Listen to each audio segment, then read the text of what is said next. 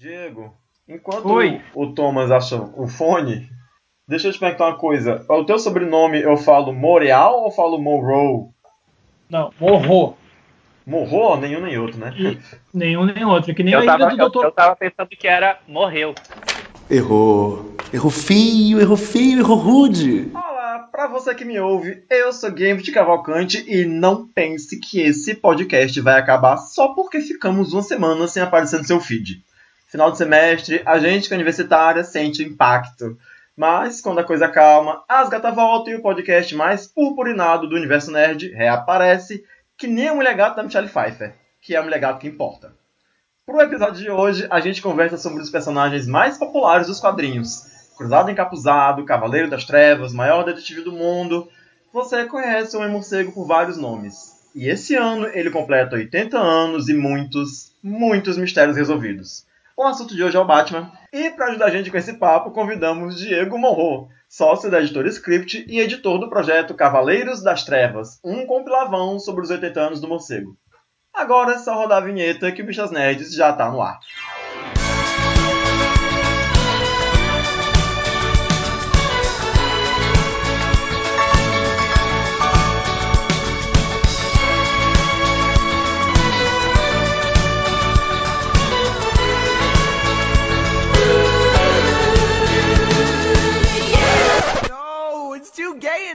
Hoje comigo no podcast, Thomas Groto.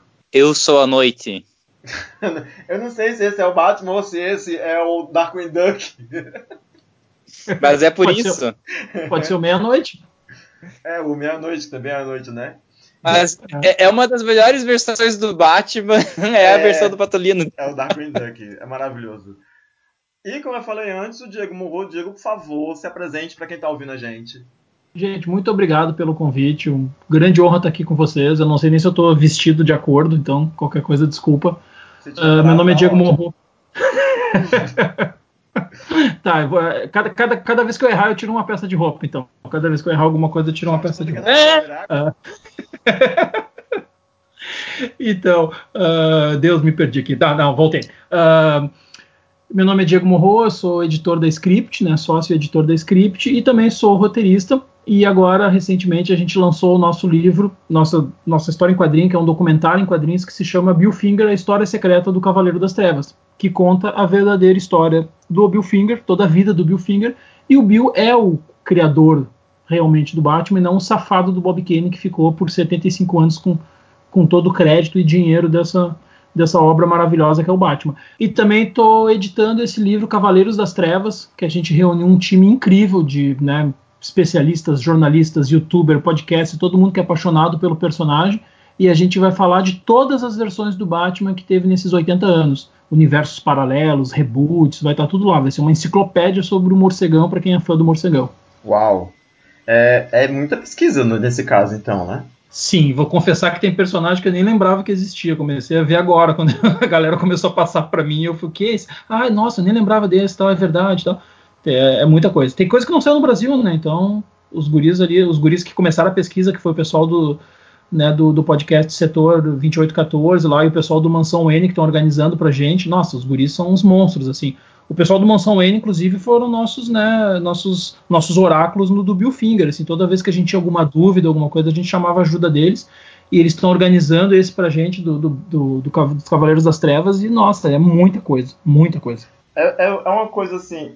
Bom, calma, antes de fazer essa pergunta e de iniciar o, o papo da gente, eu preciso deixar uma coisa assim muito clara que eu, particularmente, não sou nenhum perito sobre Batman. Então eu tô aqui, assim, muito leigo. Eu sei algumas coisas. Eu sei que a roupa dele é cinza, por exemplo, né? Eu sei que ele não usa mais a cueca fora da roupa e coisas desse tipo, né? Então uh, eu tenho umas dúvidas que são muito básicas, assim, e acho que vou fazer, assim, como você é o especialista no assunto, vai ser muito provável que essa nossa conversa pareça com entrevista. A não ser que o Thomas também entenda tudo de Batman. Mas assim, até, até a nível de, de, de participante da conversa, mas acho que tirando pessoas que são muito fãs do, do Cavaleiro das Trevas, tipo, eu gosto muito dele. Uhum. Mas eu tenho certeza que eu não tenho 10% do conhecimento do personagem. Porque é uma história muito longa, né? É muito tempo de, de cancha. E, e muitas versões aí pra gente conversar. Então, é, tu não tá sozinho não, Gambit. é. Não, mas e, já dá para aproveitar esse comentário de vocês e falar o seguinte: apesar de concordar com vocês, e eu também não sei tudo, não tem alguém que vai saber tudo, talvez só o Márcio Escoteiro, que é o maior colecionador de Batman do Brasil e um dos maiores do mundo, mas fora né, gente que nem o Márcio, é impossível de saber tudo. Mas, ao mesmo tempo, e aí voltamos pro Bill, né, o verdadeiro criador, o básico do Batman, tudo que faz a gente gostar do Batman, tá lá no início lá em 1939 na criação do Bill, sabe? Por exemplo, a roupa que tu falou, né? A roupa dele não era para ser assim. O, o, Bob Kane criou um cara de roupa vermelha, loirinho, com uma máscara igual ao do Robin e asas. E aí quando o Bill pega e muda todo o personagem, inclusive a roupa, que deixa ele com a cara que a gente conhece. Então todo o visual dele, toda a, a, a, história dele, a questão dos pais, do assassinato, né, do, do juramento tal, os principais vilões do Batman, Coringa, Mulher Gato, Pinguim, Charada, a cidade Gotham, o Batmóvel, a, a caverna, o Alfred, tudo que a gente gosta do Batman foi o Bill que criou. O Bill e depois o Jerry, né, junto com ele o desenhista, né? Então, assim, apesar de ter várias versões nesses 80 anos, ao mesmo tempo, né, a essência dele é lá de 39 e não muda nada, assim, Por isso que ele é tão apaixonante e, e todo mundo é apaixonado por ele, porque apesar de ter várias versões, ele, ao mesmo tempo ele é o mesmo. Ele continua o mesmo personagem lá de 39. É, de toda maneira, acho que tem uma coisa que vale ser dita aqui é que dificilmente alguém não conhece o Batman, né? Mais conhecido Sim. que Ronald McDonald, que é mais conhecido que Jesus. É, Sim. É, mas eu vou, deixa eu te fazer uma pergunta meio assim, sobre o teu trabalho especificamente. Eu tenho um livro aqui que é um, que é um, um histórico da Mulher Maravilha, da Julie Lepore, que é um livro muito bacana, que conta a história da criação da Mulher Maravilha, mas a história, o livro começa com, o, o, com os avós do William, né? Do William Moulton Alston, que é o cara que criou a Mulher Maravilha. Então, assim, é uma história muito longa para contextualizar tudo o que aconteceu até o psicólogo querer criar esse personagem feminino que é que é meio que uma imitação, era para ser uma versão feminina do Super-Homem, né? Lá no início, feminina e feminista. É, e aí, nesse sentido, o livro de vocês ele tem essa pegada histórica, assim, fala sobre, é, é sobre o personagem, sobre todo o contexto ao redor dele. Sim, o que, que a gente fez? A gente leu esse da Mulher Maravilha, a gente leu o primeiro que tinha do Gerald Jones, que, que é Homens do Amanhã, que foi o primeiro grande livro que fez todo o histórico de como é que nasce a história em quadrinhos nos Estados Unidos, uh, que eu li lá na época que eu fiz meu mestrado, que eu fiz uh, né, para contextualizar e quem não, quem não, não me conhece, nossos ouvintes. Eu, eu sou publicitário, né, sou formado em publicidade, e depois, quando eu virei professor universitário, a gente tem que correr atrás, não pode ficar parado, então eu tive que fazer mestrado. E aí, quando cheguei no mestrado, eu falei, ó, na boa, agora dane-se, eu vou fazer algo que eu gosto. E aí fiz meu mestrado em História em Quadrinho, né, análise do discurso, e fui analisar a obra Maus. Para analisar a obra Maus, eu tive que resgatar toda a história da história em quadrinho. Então ali começou a minha pesquisa, muitos anos atrás, muito antes de eu ter editora. E naquela época só existia o livro do Gerald Jones, que contava todo esse nascimento da indústria da história em quadrinho. Hoje a gente já tem mais novos livros aparecendo, tipo esse da Mulher Maravilha, tipo que saiu agora sobre a vida do criador do Super-Homem, tipo a história secreta da Marvel, tipo o nosso, sabe? Tem várias pessoas começando a resgatar esse período, que era um período que não tinha muita informação, é tudo meio confuso. Então, o que, que a gente faz para o nosso leitor? E aí vem meu lado o professor e o Douglas também, que me ajudou a escrever o roteiro, meu sócio, o Douglas também, também foi professor universitário muitos anos a gente quis que o nosso leitor tivesse na sua mão, além da, da poesia, da beleza, da, da, da, história do Bill, a gente fez todo um apanhado histórico, no sentido história mesmo. Assim. Então a gente começa contando o que, que foi a Grande Depressão, o que, que era os anos 30, por que, que nasce a história em quadrinho, que né, a gente vai apresentando todos os personagens da Era de Ouro, personagens que eu digo escritores e desenhistas da Era de Ouro, sabe? A gente fala do Jack Kirby, a gente fala do Will Eisner, a gente fala do Stan Lee, vai falando de todo mundo que vai passando. Uhum. A gente fala da Segunda Guerra Mundial, a importância que a guerra tem para a história em quadrinho, como é que a guerra muda a história em quadrinho a gente entra no macartismo lá, a perseguição, né, o, o, o, aquele discurso reacionário que tem nos Estados Unidos nos anos 50, que infelizmente voltou agora no mundo todo. Uh, então a gente faz to, a, a, a, todo momento a gente usa o Bill de aspas, desculpa, para né, o Bill é nosso fio condutor, né, é a vida dele que a gente está contando, mas a todo momento o nosso leitor entra em contato com, né, com tudo que está acontecendo à volta, no mundo e nos Estados Unidos. E no final do livro, o que, que a gente fez? A gente comenta os principais pontos, os principais acontecimentos, personagens. A gente tem. Deixa eu até abrir aqui. A gente tem umas. Meu Deus, a gente tem umas sete páginas, eu acho, só de, de, de extras comentando página a página, ó, isso aqui é tal coisa, isso aqui é tal pessoa, isso aqui é tal data, isso aqui é não sei o que, não sei o que. E depois, lá no final, depois que a gente passa por todos esses comentários, a gente coloca todas as fontes de onde é que a gente tirou tudo, tipo esse livro da Mulher Maravilha que tu citou. A gente coloca todos os livros, todos os links, todos os, os, os doutorados, mestrados. que vocês usaram para poder escrever. Tudo. Se a pessoa, se o leitor quiser ir atrás, se aprofundar, tá tudo lá para o leitor poder ir atrás. A gente fez assim, além de ser uma história gostosa de ler, que tá, a gente está tendo feedback das pessoas agora, né? Além de ser uma história gostosa, uma história emocionante, a gente também serve como um documento histórico. Assim, esse, esse livro, se tu quiser usar ele em qualquer TCC, mestrado, material doutorado, de pesquisa também, né? Exatamente, nosso livro é um material de pesquisa. Deixa eu te perguntar, uh, aproveitar esse gancho que você fez e fazer logo essa pergunta assim: como é que foi a criação do Batman? De onde, de onde surgiu, então, né? Por que um cara vestido de morcego combate o crime? Então, que começa assim, né? A história em quadrinho, ela começa lá no Yellow Kid, tá? que é na virada do século XIX, quando né, um editor de Nova York resolve então fazer deixar o jornal mais interessante. E aí, como era muito caro fazer jornal colorido, eles só faziam colorido a edição de domingo. Por isso que até hoje a edição de domingo no mundo inteiro é a maior edição de um jornal. E aí, como a edição de domingo era colorida, o cara tem a sacada de colocar páginas coloridas para, né, sabe, chamar atenção com outra coisa. E aí nasce a história em quadrinho com o Yellow Kid, que é o primeiro personagem da história em quadrinho. Então, durante muito que é isso é que a gente chama de era de platina dos quadrinhos. E durante muito tempo, então, né, até os anos 30, desde essa virada aí, né, de 1890 tal, até virar os anos 1930, os quadrinhos eram nos jornais. É o que a gente chama de era de platina dos quadrinhos, que vai aparecer personagens depois como Tarzan, Flash Gordon, tal, os sobrinhos do Capitão, vários personagens, eles estão no jornal ainda. O que, que acontece?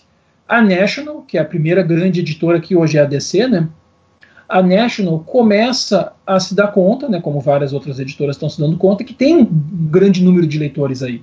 E ela resolve então testar um formato diferente. Qual é o formato diferente? Eu não vou publicar só no jornal, eu vou lançar uma revista.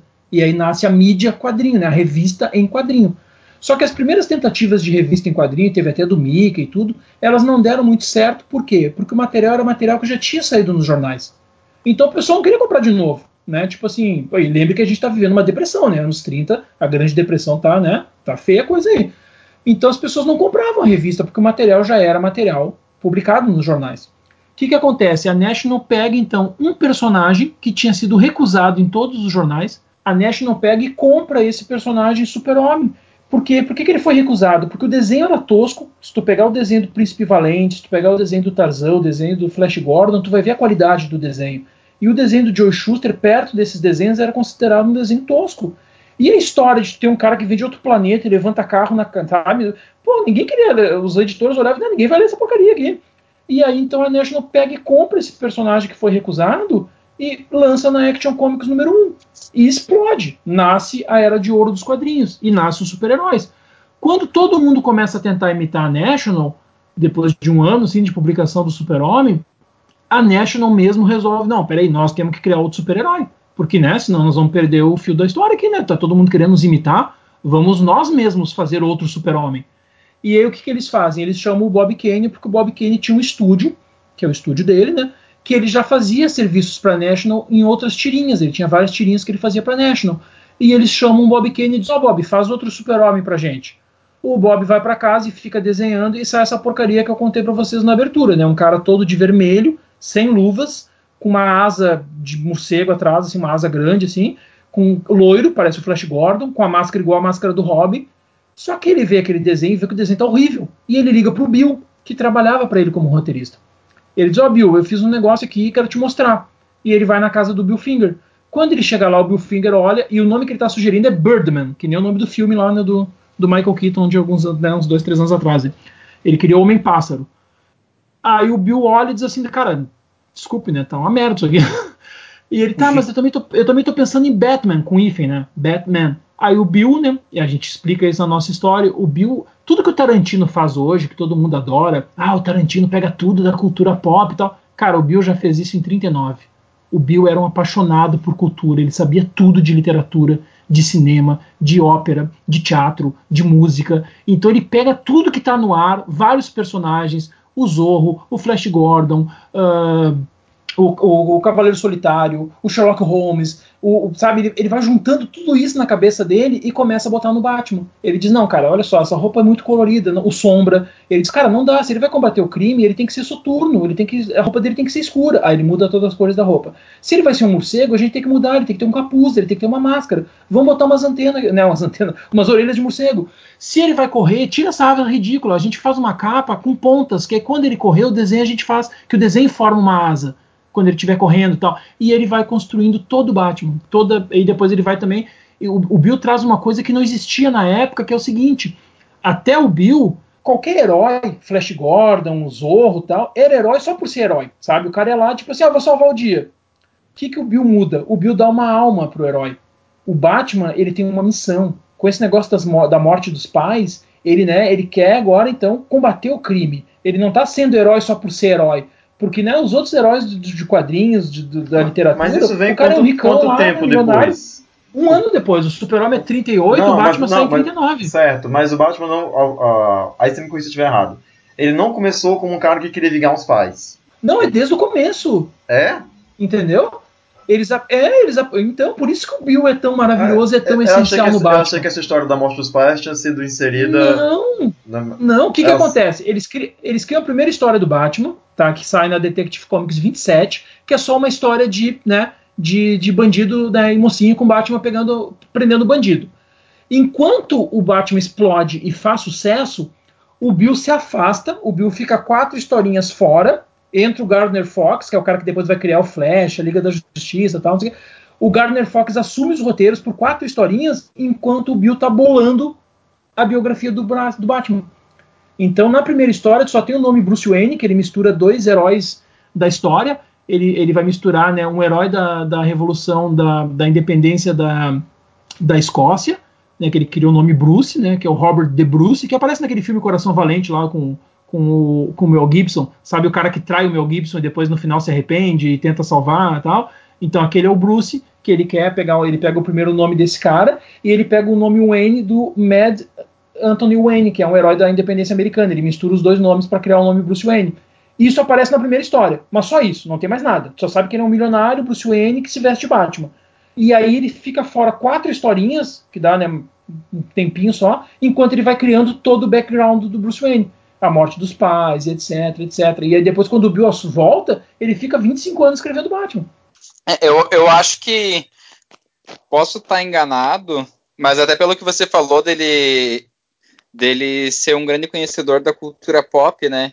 É, me parece que e, e é meio, até meio clichê citar isso, mas que ele pegou a jornada do herói e, e fez ela bem desenhada, né? Porque a, a estrutura do, da origem quando tu olha a história do Batman, a, a morte do, dos pais deles, a, que pode ser considerado como se fosse uma travessia do umbral, a, a questão do, dele ser órfão, a gente tem o, alguns lugares comuns, que obviamente na época não eram tão lugar comum, hoje em dia eu costumo brincar que hoje em dia tudo já foi escrito, né?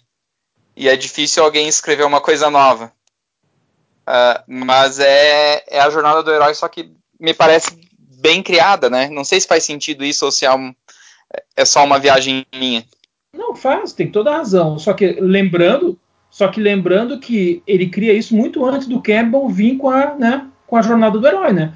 Que o Campbell vai começar os estudos dele na Jornada do Herói, pô, se eu não me engano, se eu não estou enganado aqui de memória, é anos 50, anos 60 que o Campbell vai começar a pesquisar sobre a Jornada é, do Herói. Mas e é depois o George Lucas não, vai pegar. Se eu não me engano, a Jornada do Herói não é uma coisa que foi inventada para depois as pessoas inventarem os heróis. É, tipo, é como se ele tivesse estudado é, os heróis que existiam e percebeu que a Jornada do Herói faz parte desse. Da, Isso né? É, o Campbell, o Campbell pega, né, e ele, como ele era um estudioso de história barra antropologia, o Campbell vai lá nos gregos, desde o início lá, e começa então a, a identificar né, na nossa, na nossa uh, sociedade, cultura da, da, né, da, humanidade, ele começa a identificar que existem alguns arquétipos, também aí entra a questão do Jung e tal, e a gente tem alguns arquétipos que se repetem nas histórias, e aí ele vai organizando tudo no que ele chama de jornada do herói. Mas isso Sim. é depois do Bill ter, depois do Bill ter, ter feito, né? Bem depois. É. Não, até, até para reforçar, não, não falei, ah, é que ele leu a jornada do herói e criou, mas que por ele conhecer de cultura, ele aplicou uma jornada do herói, entende? Porque ah, claro, com certeza. É o que, é o que acaba nos cativando, né? É, o legal é... do Batman, a, a, gente gosta dele por isso, porque a gente vê, sabe, a, a grande sacada dele quando ele faz o Batman, os caras estavam pedindo um outro super-homem. E qual é a grande sacada dele? O Batman não tem poderes.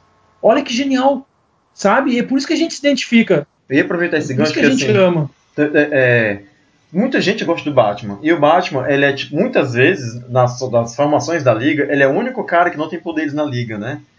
Essa é uma coisa que, vez por outra, eu converso aqui com os meninos, eu sempre falo assim, gente, toda vida que, que os personagens estão dentro da liga, eles têm os poderes amenizados. Porque, tipo, como, quem precisa do Batman quando você tem um super-homem que tem visão de raio-x, visão é, microscópica, de calor e audição, sei lá, das quantas, etc e tal, ele podia resolver, enxergar todas as pistas, ver todas as coisas, né? Ou pensar rápido, mais do que o, o Batman conseguia. Mas é impressionante que mesmo com tudo isso, é, o Batman dentro da equipe continua fazendo sucesso, né? Ele, é, ele é um personagem que virou essencial para a editora.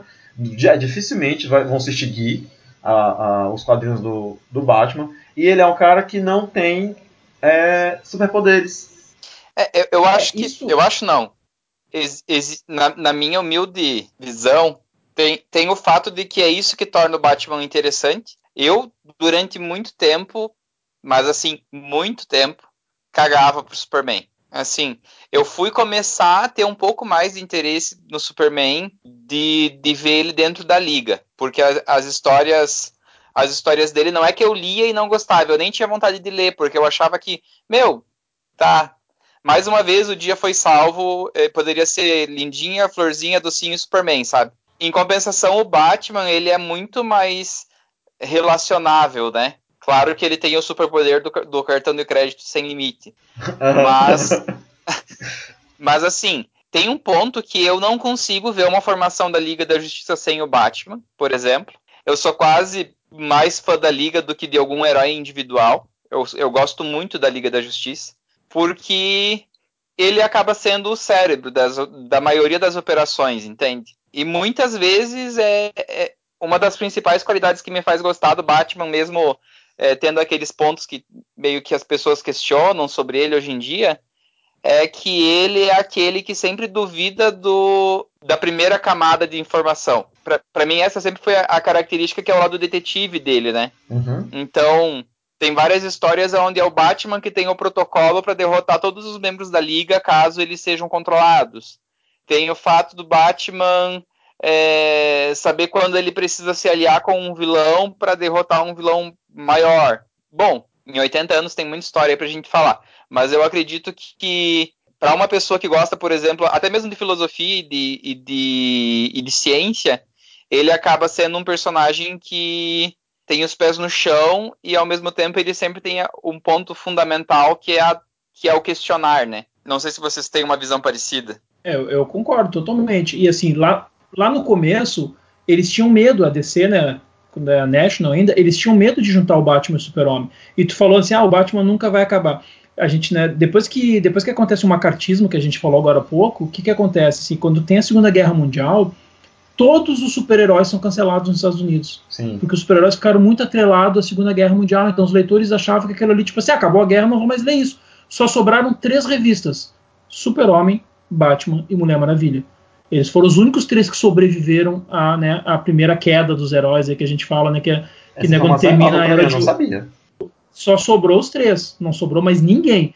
E aí o que, que acontece? Eles juntam o Batman e o Super-Homem numa revista que se chama, traduzindo, né, Melhores do Mundo, né?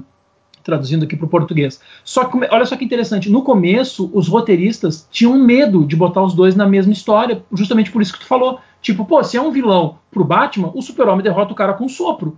Se é um vilão pro Super-Homem, ele vai matar o Batman. Então eles tinham medo de misturar os dois. Então eles saíam na mesma revista, mas em histórias totalmente independentes.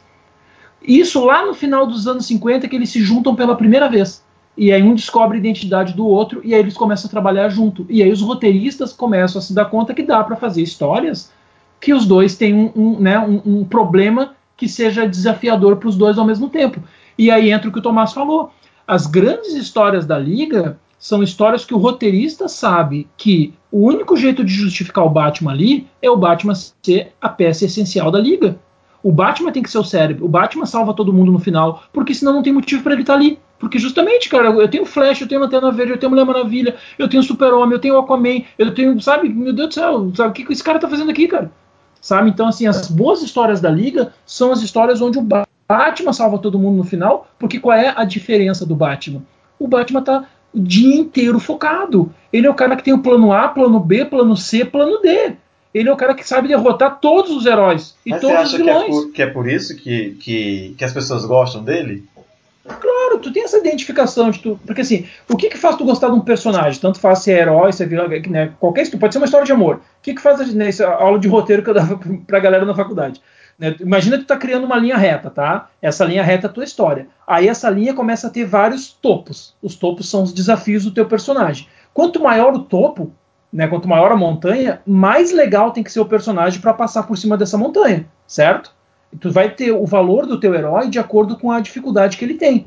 O Batman tem a melhor galeria de vilões. O Batman tem os vilões mais fodas do mundo. Logo, esse cara tem que ser muito foda para derrotar esses caras. Por que, que novela é sem graça? Porque eles fazem, eles fazem um probleminha de merda que poderia ser resolvido num capítulo, mas, né, eles ficam esticando aquilo seis meses. Como é que tu estica um problema que não existe? Tu faz personagens bundões que não conseguem resolver os problemas. Por isso que fica chata a história. O Batman não. O Batman ele tem desafios absurdos que tu olha tu diz, cara, não tem como resolver isso. E o cara vai lá e resolve. E no momento que o cara resolve, tu diz, porra, eu quero ser esse cara. né? Que é a mesma qualidade que vai ter o James Bond, que vai ter a Indiana Jones e por aí vai, ou a Mulher Maravilha e tal. Né? Então, assim, a gente tem isso né, do desafio. E aí ele consegue sempre superar esse desafio de uma maneira brilhante que a gente não estava imaginando. Muitas vezes beirando o que tu falou. Né? Quais são os defeitos do Batman dependendo do roteirista. Ele pode sim ser um, botar o pé no fascismo, ele pode sim se tornar um cara completamente ditatorial. Né? Muita gente veio me perguntar isso, pô, né, tu que é todo, né, todo de esquerda, como é que tu pode gostar do Batman se o Batman é um fascista? Eu falei, depende do roteirista.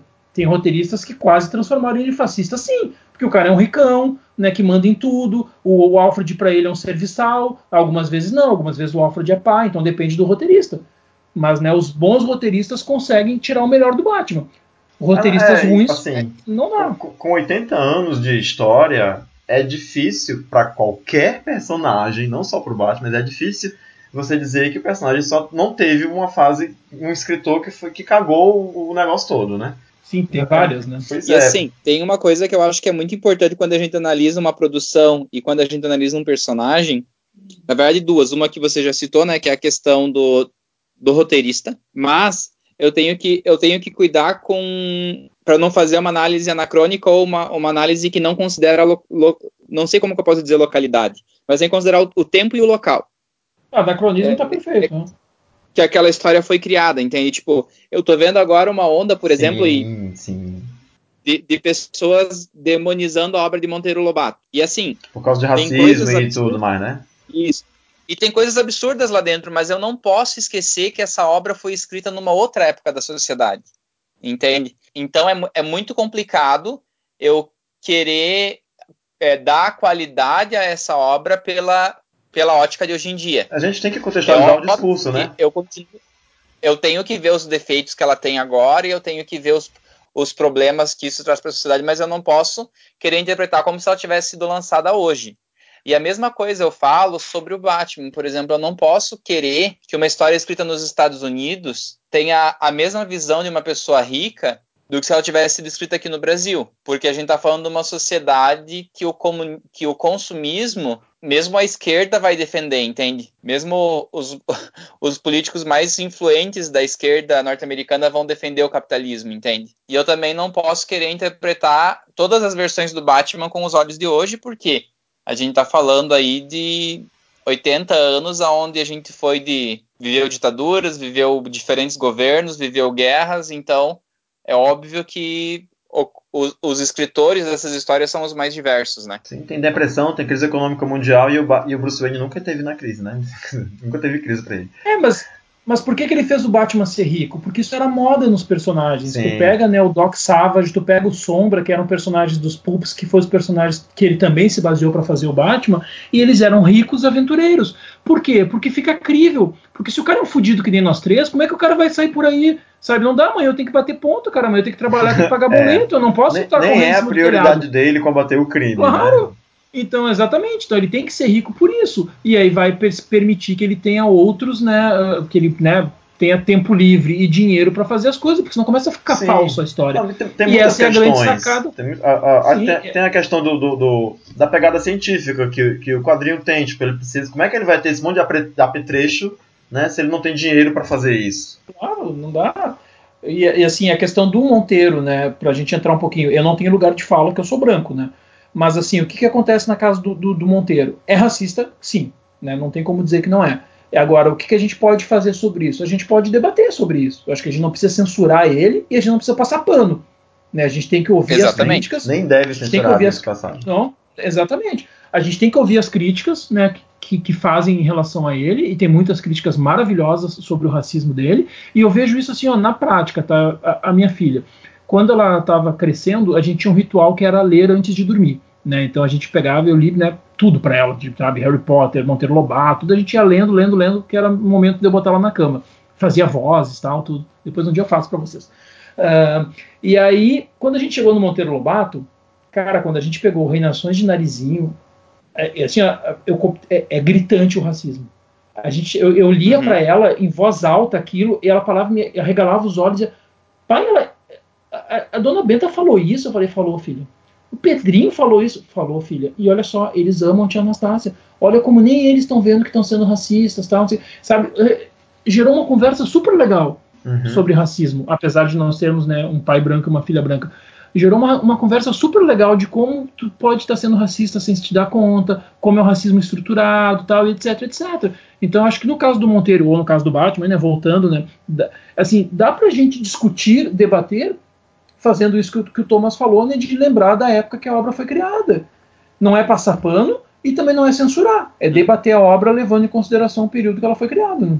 Inclusive é muito válido e é, é para isso que ela serve. Só para só, só, só concluir a, a, desviada aqui, é, eu tive uma experiência bem parecida com a tua do Monteiro Lobato, que foi querer ler O Pequeno Príncipe para o meu filho, né? Porque eu tinha uma lembrança da história de quando eu era criança. E daí, quando eu fui terminando de ler O Pequeno Príncipe para ele, eu pensei, meu Deus, esse, esse o, o, príncipe se matou. Essa é a história que, que, que, eu, que eu cresci gostando e agora eu percebo o que aconteceu, entende? Sim. Então. É, uma história sobre é... suicídio. Ou, ou, é, sobre, ou sobre esquizofrenia, né? Ninguém sabe. A gente tá fugindo muito tempo. É. É complicado. Mas beleza. Tem... É, eu, eu, tenho, eu tenho uma pauta do Batman, desculpa me atravessar, Game Team. Vai. Que eu queria bastante pedir a opinião do Diego. É, é um paralelo que ele transcende épocas, tá? Mas existe um, um debate muito bacana em cima do universo do Batman, do universo de Gotham. É quase o que veio primeiro, o ovo ou a galinha, né? Porque na medida que o Batman surge e vai assumindo aquela, aquela figura, né, de cavaleiro, de justiceiro, barra justiceiro mais que faz que leva para a justiça, não que faz justiça, né? A gente vê o crescimento de vários vilões também e o surgimento dos vilões. E é óbvio que eu não tenho como escrever uma história sem vilão, mas eu também não tenho como deixar de fazer um paralelo com a realidade, aonde eu vejo, por exemplo, que os países onde as forças militares são mais armadas, os terroristas e os, e os criminosos são mais armados. Os países onde são menos armados, eles talvez sejam menos armados também. Então, a pergunta é: o Batman deu origem aos vilões, especialmente ao Coringa, na sua opinião, ou não? Então, eu acho que entra aquilo que a gente falou, né, da questão de um grande herói só tem, só vai ser grande se ele tiver grandes vilões.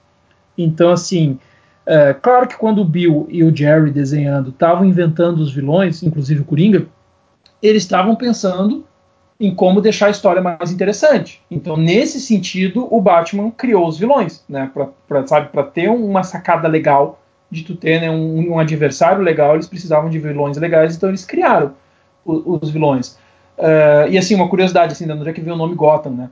Porque quando eles começam a escrever a história, a princípio eles não citam o nome da cidade, tá? E aí, né, todo mundo achava que, né, tipo, ah, é Nova York, porque eles desenhavam como se fosse Nova York, né? Só que o Bill começa a ficar incomodado com isso, porque o Super-Homem tem Metrópolis. O Bill, não, vamos inventar uma cidade pro Batman, vamos criar um nome. E aí ele lembra, né, olhando um catálogo de telefone, né, que para quem não sabe, para quem, né, quem é mais jovem, antigamente existia uma coisa chamada lista telefônica, que é onde a gente tinha todos os, os telefones da cidade e os anúncios né, na cidade. e ele vai folhear aquela lista telefônica e ele acha uma joalheria Gotham. Por quê? Porque ele lembra que Gotham era o apelido de Nova York. Nova York sempre foi chamada de cidade gótica, já aparecia isso em teatro, em livros tal, e dali que ele pega a palavra para botar o nome de Gotham City né, no nome da cidade. E aí começa a deixar ela cada vez mais gótica, cada vez mais sombria. Então eles precisam ter. E, e o Brill era apaixonado por expressionismo alemão. Então, por exemplo, no caso do Coringa, como é que é a criação do Coringa? O Jerry, que é o desenhista, né, o menino que vai trabalhar com eles, o Jerry desenha a carta do Coringa e fala: Ó, eu tive essa ideia aqui de fazer um vilão com essa, né, com essa pegada. O Bill traz o expressionismo alemão, o Bill traz O Homem que Ri, que é um filme né, do expressionismo alemão, que se vocês assistirem, vocês vão ver que é exatamente o Coringa. Ele Gente, traz, é a mesma cara, uh, eu já vi esse, é a mesma cara. desse filme, é a cara do Coringa. Sim, é. Sim, sim, o, o, o, Bill que traz isso, o Bill que vai ensinando pro Jerry né, a, a pesquisar essas coisas tal. E existia um parquinho de diversões lá em Nova York, sabe, aqueles parquinhos de diversão onde o Coringa se esconde, existia um parquinho de diversão que tinha um pôster também com um cara rindo no pôster, assim, um palhaço rindo super assustador. O Bill leva o Jerry lá, ó, vamos fazer nessa pegada aqui e tal. Então, essa mistura da criação dos dois que nasce o Coringa, nasce esse cara assustador, assim, sabe? Então, assim, do ponto de vista de roteiro, sim, o Batman causa a criação dos seus vilões, porque tu precisa ter vilões maravilhosos, porque cada vez que o herói vai ficando mais legal, tu precisa ter vilões mais legais ainda. Agora, trazendo para aspas, vida real dentro do universo do Batman, que eu acho que também é a tua pergunta, né? assim, será que o Batman causa? Vários roteiristas já brincaram com isso, né? Já usaram isso do Batman, né? Ele, ele acaba, né? A, a, a existência dele em Gotham City acaba criando esses vilões. Isso então, é muito debatido nos quadrinhos. Isso, isso. Tem, tem, até no filme, no, é, no é, filme é apareceu também. Né? É uma das pautas do, do, do Cavaleiro das Trevas, né? Que é, que é um dos Exatamente. Quadrinhos, um dos maiores quadrinhos do Batman, inclusive é, é pauta nossa para conversar aqui. Mas uma das pautas é que quando o Batman se aposentou, o Coringa também estava aposentado. E quando o Batman reaparece, o Coringa sai do, do, do manicômio, né? Ele sai do repouso. É, essa relação entre o Batman e o Coringa, para mim, é, é, a melhor que tem, assim, quando o roteirista explora isso, sabe? O Coringa já teve, por exemplo, né, uh, chances de matar o Batman e não quis matar. Porque ele diz, cara, eu não quero te matar porque a graça é a gente ficar nessa dança que se tu, se tu morrer, minha vida vai virar um tédio.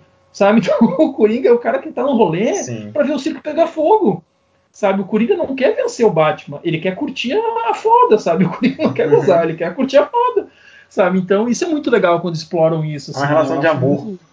Isso, exatamente. Tem gente até que brinca com isso mesmo, dessa relação de, sabe, de, de, de, de, de paixão e de, né, de, e vínculo que existe entre os dois. Né? Mas é agora que você levantou essa bola, é, é, é eu vou te perguntar um negócio aqui para incendiar um negócio. Essa relação de amor é. também, ela não é, não, não, não tá na mão e na contramão? Não é só uma coisa que parte do Coringa pro Batman. Será que tem uma coisa que parte do Batman pro Coringa? É, como assim? Não entendi. É, tipo, tem essa relação de, de amor e ódio. Tipo, o Coringa não mata. Teve de matar o Batman, mas não mata porque senão acaba a brincadeira, né? Mas será que também não tem uma coisa do, do Batman pro Coringa? Tipo, é, você, você é uma espécie de propósito para minha existência. Né? Ah, tá, entendi. É, não, se acho não, que não. Se não tiver que... você, eu também não tenho mais o que fazer. Acabou a brincadeira. Hum, não, porque tem outros vilões, né? Então, no caso, o Batman nunca mata o Coringa e nunca mata ninguém porque né, o Batman Sim. tem essa coisa né, é. que é o limite dele, né? Tem é a questão dos princípios não... ali na, Isso. na, na coisa. mas assim, mas, mas, será que se não tivesse o Coringa, se só tivesse bandidos comuns na cidade, não acabou a necessidade do Batman? Mas a polícia dá é conta. Único... Mas o Coringa não é o único vilão foda do Batman, entendeu? Mesmo se o Coringa deixar tiver preso não. de vez em quando ele estiver sem preso, tu tem uma galeria de vilões ali que o cara sabe, 300 vilões maravilhosos, né? Então ele sempre vai estar trabalhando, né? Mas assim, eu, eu também, eu, eu tô tentando lembrar qual, quais são as histórias, mas existem, existem histórias menores, normalmente, tudo aonde os heróis eles acabam enfrentando vilões mais reais, assim, sabe? Então, eu, por exemplo, um, um, herói como o Batman, ele tá combatendo o crime organizado da, de Gotham, entendeu? Eu sempre vi ele muito mais como o inimigo do Batman é esse espírito de, de corrupção de Gotham do que algum vilão em específico, assim, a minha visão. Ah, então, enquanto tiver as, os cartéis, os. Ah, enquanto tiver Mazela e Gotham. É, ele vai, ele vai ter o, uma função, sabe? Eu gosto muito de ver como, como o Batman vira mentor no Batman do futuro, por exemplo, né? Sei. Mas deixa eu fazer o advogado do diabo ah, aqui. Ele mas, também, assim, ele também assim, podia fazer mais pela só, sociedade só, como Bruce? Como? Sim. Ajudando Sim, esse era um furo. a, a polícia, por exemplo. Isso era um furo que tinha nas histórias que nos últimos anos eles têm resolvido. Sempre aparece agora ele como Batman, mas ele também como Bruce, entendeu? Tipo assim, ah, é, aconteceu lá, sei, o terremoto. Aí aparece as empresas, o Wayne, indo lá e reconstruindo a cidade. Quer dizer, ele age, aparece agora ele agindo dos dois lados porque tu tem toda a razão. Ia ficar falso, sabe? Tipo assim, cara, se tu tá numa missão, tu não vai só sair dando porrada. Tu tem dinheiro, tu tem recurso, tu pode evitar o crime, senão tu vai virar um, né, um bandido bom, bandido morto, que não é o caso do Batman. Então, ele, hoje, nas histórias de quadrinho, eles têm muitas ações da- da- das empresas Waynes também para tentar, pra tentar ah, né, ah, inibir o crime. Mas é óbvio que isso não vai dar uma história de super-herói, né? Não vai querer ler uma história do Batman, sabe, salvando crianças, né? No sentido financeiro com talão de cheque. Não vai ficar emocionante, não vai vender o gibi. Mas aparece ele citando que ele fez isso, que ele fez aquilo. Ah, o vilão tal fez tal coisa. O Batman vai lá e prende o vilão tal mas as consequências do vilão aparecem depois que sabe o dinheiro da, da, da, da indústria Wayne, da, da- das empresas Wayne ajudando a, a, né, a tapar o- a tragédia que o vilão causou, seja dando, ah, ah, não sei, sabe, como é que se diz, recompensa financeira para alguém que foi morto, para a família e tal, ou reconstruindo alguma coisa, sempre aparece hoje, pra, porque tu tem toda a razão, ficava furado, né, tipo assim, pô, cara, tu só, só dá soco nos caras, por que que tu não usa o teu dinheiro para ajudar também as pessoas? Então hoje nas histórias aparece ele ajudando também. É, Eu acho que uma das coisas mais legais assim do Batman e que também responde essa questão do da- de uma suposta relação de, de codependência é que ele decide que ele não mata, né? Ele decide não, é o ele tem o código de honra dele. Pelo menos na maior parte das histórias ele tem o código de Não, honra é, dele. isso é uma coisa bem dos quadrinhos, assim, porque no cinema ele bota bomba na cintura do palhaço e fica achando graça. É, coisa que, é o que, o- que quem, gosta, quem gosta do Batman não gosta dos filmes por causa disso, exatamente. Tu tá, tu tá cagando no, na- no personagem, sabe? Ele não mata. É. O que diferencia Exato. o Batman é não matar. Tanto que o Batman, por exemplo, se tu pega é, várias histórias sobre terras paralelas, como Injustice, por exemplo, é, eu sei que agora a gente deu uma resbalada em videogame, né, e tal, mas ele muitas vezes, esse código de honra dele faz toda a diferença até para outros heróis, né? Como, por exemplo, Superman virar um tirano porque mata o Coringa. É, não sei, não sei até que ponto é uma história interessante para vocês ou não, Injustice, mas eu gosto muito por causa do Aí eu jogo, adoro né? quadrinho. É, eu gosto do jogo também, gosto do quadrinho também. Não, e eu acho legal ter essa liberdade em outras realidades, tu fazer né, o Batman matando, pra gente ver até o que acontece. Esse livro aí que a gente está escrevendo, que, o- que o Thomas está participando, um dos Batmans que eu estou escrevendo é de uma, né, de uma realidade paralela, onde eh, teve uma invasão alienígena na Terra e a Terra está dominada por esses alienígenas, tá? E aí eles mataram todo mundo, sobrou e, e jogaram ah, né, os humanos contra os heróis. Eles falaram, se tiver herói, cada um herói que aparecer, eu vou matar 5 mil humanos, tá? Não sei o quê. Então os heróis todos abandonam a Terra ou ah, morrem. Só sobra o Batman. O Batman é o cara que está escondido, matando esses aliens e sem deixar pistas para os humanos não serem punidos. E ele tá há 10 anos matando o alien, cara. Sabe? Então, ele é um assassino de alien. E aí, 10 anos depois, os outros heróis voltam para tentar ajudar ele e tal, a derrotar essa- esses vilões e tal. E esse Batman da historinha, cara, é um psicopata, meu. Ele tá há 10 anos matando. Ele aparece na, no quadrinho ensinando os humanos, né, que agora resolvem ajudar ele. Né, eles montam um exército, né, para tentar fazer, né, a rebelião da Terra, tal, não sei o quê. Ele ensinando os humanos, ó, mira na cabeça, mira, sabe? O cara é um psicopata do cacete, mas claro, era uma guerra, o cara tá 10 anos em guerra, tal. É outro personagem, né? Outra realidade, isso não é ficar falso. Né? Ali ele ia ficar falso se ele não matasse, então, né, depende da história, né? É, e isso, e isso é uma coisa, isso é um lugar comum das histórias de super-herói, é, que inclusive é, muito, muitas vezes eu vejo isso na DC como uma falha, que eles têm um código de honra de não matar humanos. Então eu já vi várias vezes quando eles lutam contra personagens aliens, tipo, não é que fica explícita a morte, mas parece que não tem o mesmo cuidado, sabe? Mas tá tudo bem. É, aí, aí eu acho né? que cabe. É, cabe uma- uma- um resgate histórico também para o nosso ouvinte que não conhece, de repente, um pouco essa história. Por que, que tem esse código de ética? Porque quando a gente falou né, quando a Segunda Guerra Mundial termina e os quadrinhos param de vender tão bem, começa a ter uma crise no mercado. Durante essa crise, a National DC, né, que é a maior tal com super-heróis, ela começa a perder terreno.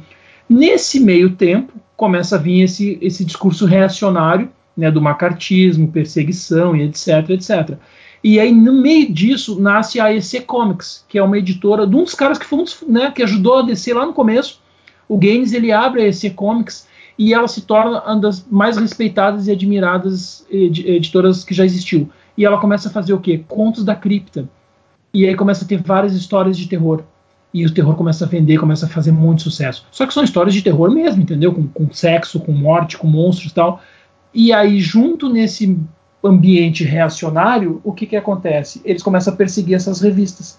E aí, então, as editoras maiores, né, no caso a National, ela vai lá e diz assim: não, vamos fazer o seguinte, vamos criar um código de ética que se chama o Código dos Quadrinhos, o Authority Code, né, eles, eles fazem um selo e dizendo para a sociedade americana e para o governo americano: oh, vocês não precisam censurar os quadrinhos, nós mesmos vamos cuidar dos quadrinhos. E qual é a sacanagem? Eles usam várias palavras que são sucesso na EC. Então tu não podia usar terror, tu não podia usar morte, não, tu não pode matar. Tu, e aí então isso acaba virando que uma norma entre os quadrinhos de super-herói, porque na época só tem né, o Batman, o Superman, Mulher Maravilha. Então eles começam assim por causa desse código de ética que entra essa coisa do não matar. Depois, com o passar dos anos, os roteiristas incorporam isso no dia a dia do super-herói. Né? O super-herói não mata, porque é eticamente errado tu matar alguém. Né? A gente prende a pessoa, não tem que matar, não é bandido bom, bandido morto. Essa pessoa, de repente, ela pode ser um psicopata que nem o Coringa, que não tem solução, mas ele pode ser um cara que, de repente, só foi pro caminho errado. Né? De repente, dá para salvar essa pessoa. Então eles trazem isso de volta e incorporam de um jeito mais, aspas, natural e orgânico. Mas no começo existe essa, essa proibição da morte por causa desse código de ética que nasce lá no macartismo, lá nessa perseguição aos quadrinhos, Sim, essa censura. É, o negócio da pesquisa lá, né, de quantos presidiários liam quadrinho quando eram criança, então Isso. então são criminosos porque liam quadrinhos, né? Que daí sai a bobagem dizendo que o Batman e o Robin são homossexuais, tá? Por causa desse, desse, desse psicólogo aí, o Verton, que faz essa bobagem desse livro aí chamado A Sedução do Inocente. Pela, pela lógica desse livro, todos os criminosos beberam água, então a água produz. criminosos. Foi exatamente isso que ele fez. Ele chegou lá, na, tava, né, os, aspas, delinquentes que estavam presos lá, os jovens. Vocês leem quadrinho? Sim. Ah, tá, então é, é culpa dos quadrinhos. É tipo chegar na cadeia hoje e perguntar assim: vem cá, alguém vê novela aí? Vai todo mundo levantar a mão ver a culpa é da novela, sabe? Ou tipo, vocês vê filme da Marvel? Tu chega hoje lá no, na, no lugar onde tá né, os meninos delinquentes presos no Brasil, que chega, ah, quer que vê filme da Marvel? Todo mundo levanta a mão lá, viu? A culpa é da Marvel. Foi alguém diz, moça, eu não vi porque estava preso. É. eu, eu, vi, mas eu vi pirata. então, esse, essa coisa do selo, ele mexeu com tudo que foi super-herói na época, né?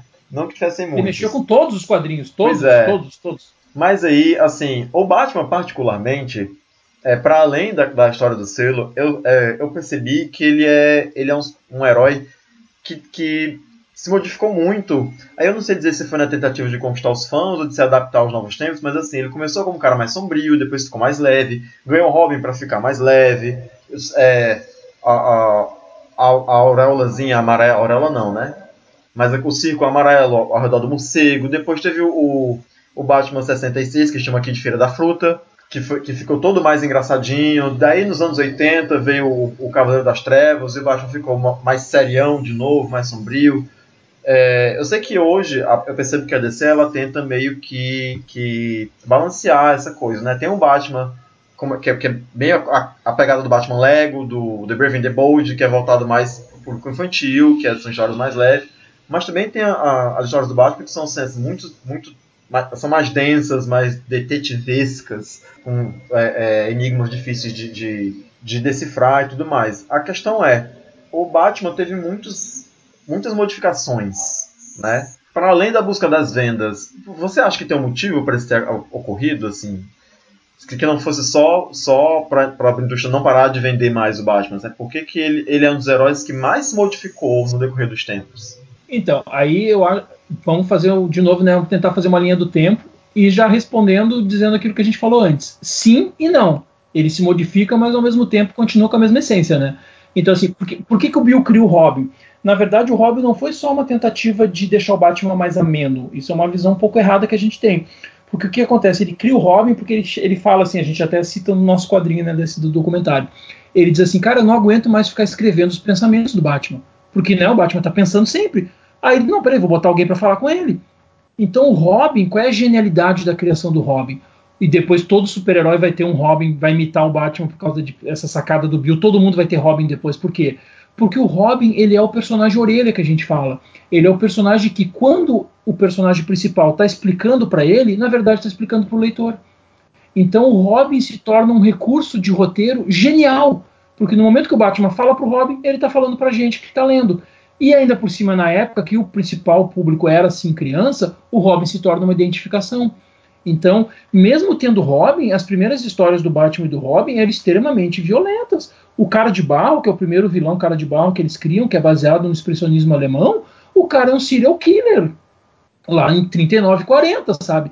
O, o Coringa surge daquele jeito, já matando pessoas também, tudo. Então, assim, o Robin tava lá. Então, ele vai amenizando por quê? Quando é que começa a amenizar? Não é só o surgimento do Robin. Ele começa a amenizar por causa disso que a gente falou agora da censura. Quando chega o código, e aí que chega essa acusação do Batman e do Robin ser homossexuais tal, eles começam o quê? Eles começam a trazer mulheres para os quadrinhos, aparece a primeira Batwoman, aparece a primeira Batgirl, que não é a Bárbara, né, a sobrinha da Batwoman essa, e aí então começa a ter assim, tipo, ah, o Batman está namorando a Batwoman e a, né, e a, e a, e a Batgirl está namorando né, o, o Robin e tal. Mas e essa aí Batwoman era histórias muito começam... controversa, né? É, essa Essa é primeira outra, não. essa é pra- não é, não é aquela, aquela Batwoman que era bem namoradinha do Batman? Isso, essa sim, essa. A primeira é. É, contro, controvérsia em que sentido? De ser meio forçado? Eu achei que tava falando questão dela ser gay, que essa é a nova. ah, Batwoman. não, não, não, não. A- Essa era meio controversa porque era, era, era o retrato do machismo da época, né? Assim. Ah, nesse sentido, sim, sim, totalmente machista. Que nem a Mulher Maravilha, coitada, né? A Mulher Maravilha, Sim. depois que saiu da mão do. Saiu da mão do. do William. Do, do, do- do criador, né, do Molton, ela virou, né, coitada. Quando tem a Foi. primeira reunião da Liga da, da Sociedade da Justiça, tu sabe o que, que eles fazem com ela, né? Eles botam a Mulher Ela, Maravilha É, ela pra servir vira cafezinho. secretária. Ela aparece ela servindo cafezinho pra eles, assim, cara, é terrível. Então, aí eles vão deixando o Batman mais, aspas, bobinho. Por quê? Por causa dessa coisa do código. E ele vai ter, sabe, ele vai lutar com um robô gigante, umas coisas muito boba, sabe? Aí o que que acontece? A- chega a era de prata dos quadrinhos. O editor da DC, Jules Schwartz, que é admirado até hoje como o melhor editor e tal, ele tem a sacada de remodelar os super-heróis. Ele salva os quadrinhos. Ele chega e pega o Flash, que era o Flash antigo, que a gente conhece aqui no Brasil, teve um, durante um período um nome chamado Joe Ciclone. Ele aparecia no seriado do Flash, é aquele que tem a camisa vermelha, calça Sim, azul e o capacete do. Mercúrio. Isso, aquele é o primeiro, não, o chapéu do Mercúrio do Hermes, aquele é o primeiro Flash, aquele é o Flash original.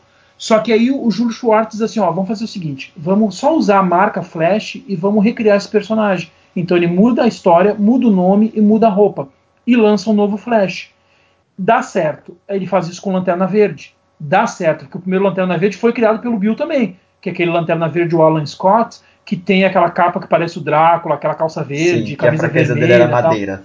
Que a fraqueza dele era madeira, o anel caiu no espaço tal. Isso tudo foi o Bill que criou. O Bill também criou o Lanterna Verde. E aí ele recria o Lanterna Verde, faz agora né, ser o, o, o- Ele é um policial espacial, troca agora o personagem, né? Não é mais o Alan Scott, passa a ser o. o ah, meu. Deus, teu branco? O, O Hal, o Hal passa a ser o Al Jordan. Né? Quando dá certo essa remodelada, aí o Júlio Schwartz fala: tá, agora eu vou remodelar a Sociedade da Justiça e vai virar a Liga da Justiça. Então ele começa a mudar todos os heróis. Por que, que ele não muda o Batman, Super-Homem e a Mulher Maravilha? Porque não precisou. Ele estava o tempo inteiro vendendo. Mas devagarinho o Batman volta a ficar cada vez mais sério. E aí entra dois caras que são, para mim, né, a dupla criadora maravilhosa do Batman, que é o roteirista, o Dennis O'Neill, e o desenhista o Neil Adams. Eles pegam o Batman e começam a criar o Batman de volta, detetive, mais sério. Eles criam o Ra's al Ghul e as histórias do Batman começam a ficar de novo mais, aspas, adultas. E aí a gente tem de volta o Cavaleiro das Trevas. Só que aí entra o que tu falou. Enquanto isso, infelizmente, tava, ou felizmente, porque eu também gosto, vai, tava começando o seriado 66. E aí o Batman, né, daquele seriado totalmente pop art, de brincalhão, etc., eles acabam afetando ainda as histórias. Então demora um pouco pro Batman conseguir pegar a cara que o Dennis O'Neill queria dar. E assim que o seriado termina, aí sim, nos anos 70, ele volta a ser o, o Batman Cavaleiro das Trevas. Mas o que, que acontece nos anos 80, que aí vem o que tu falou né, do Frank Miller? Com o Cavaleiro das Trevas, o- a, a obra do Frank Miller, que para mim é a melhor história em quadrinho já escrita ever, independente do personagem, o Batman mais velho que volta, né, e vai, né, vai brigar com o Super-Homem e tal, etc, etc. Esse Batman é um Batman mais violento, é um Batman mais soturno tal. E é maravilhosa naquela história. O que, que acontece depois? Vira uma maldição. Depois do Frank Miller, eles começam a fazer o Batman cada vez mais violento, cada vez mais soturno, e tem um momento que os caras começam a errar a mão. Sabe? Vira uma maldição. Até porque perde todo o Batman- propósito, né? Que Exatamente, naquela história o, o é contexto permite aquilo, né?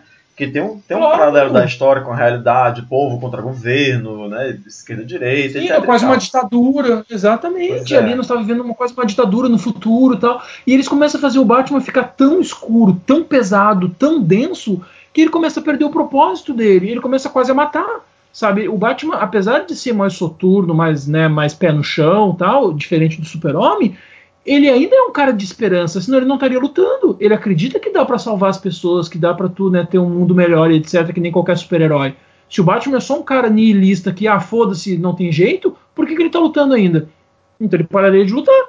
Né? Ele bota uma bomba e explode tudo, acaba com tu mata todo mundo, pra que, que eu vou lutar? E eles começam, eles, eles começam a errar a mão, que é a mesma maldição que acontece com os filmes do Nolan no cinema.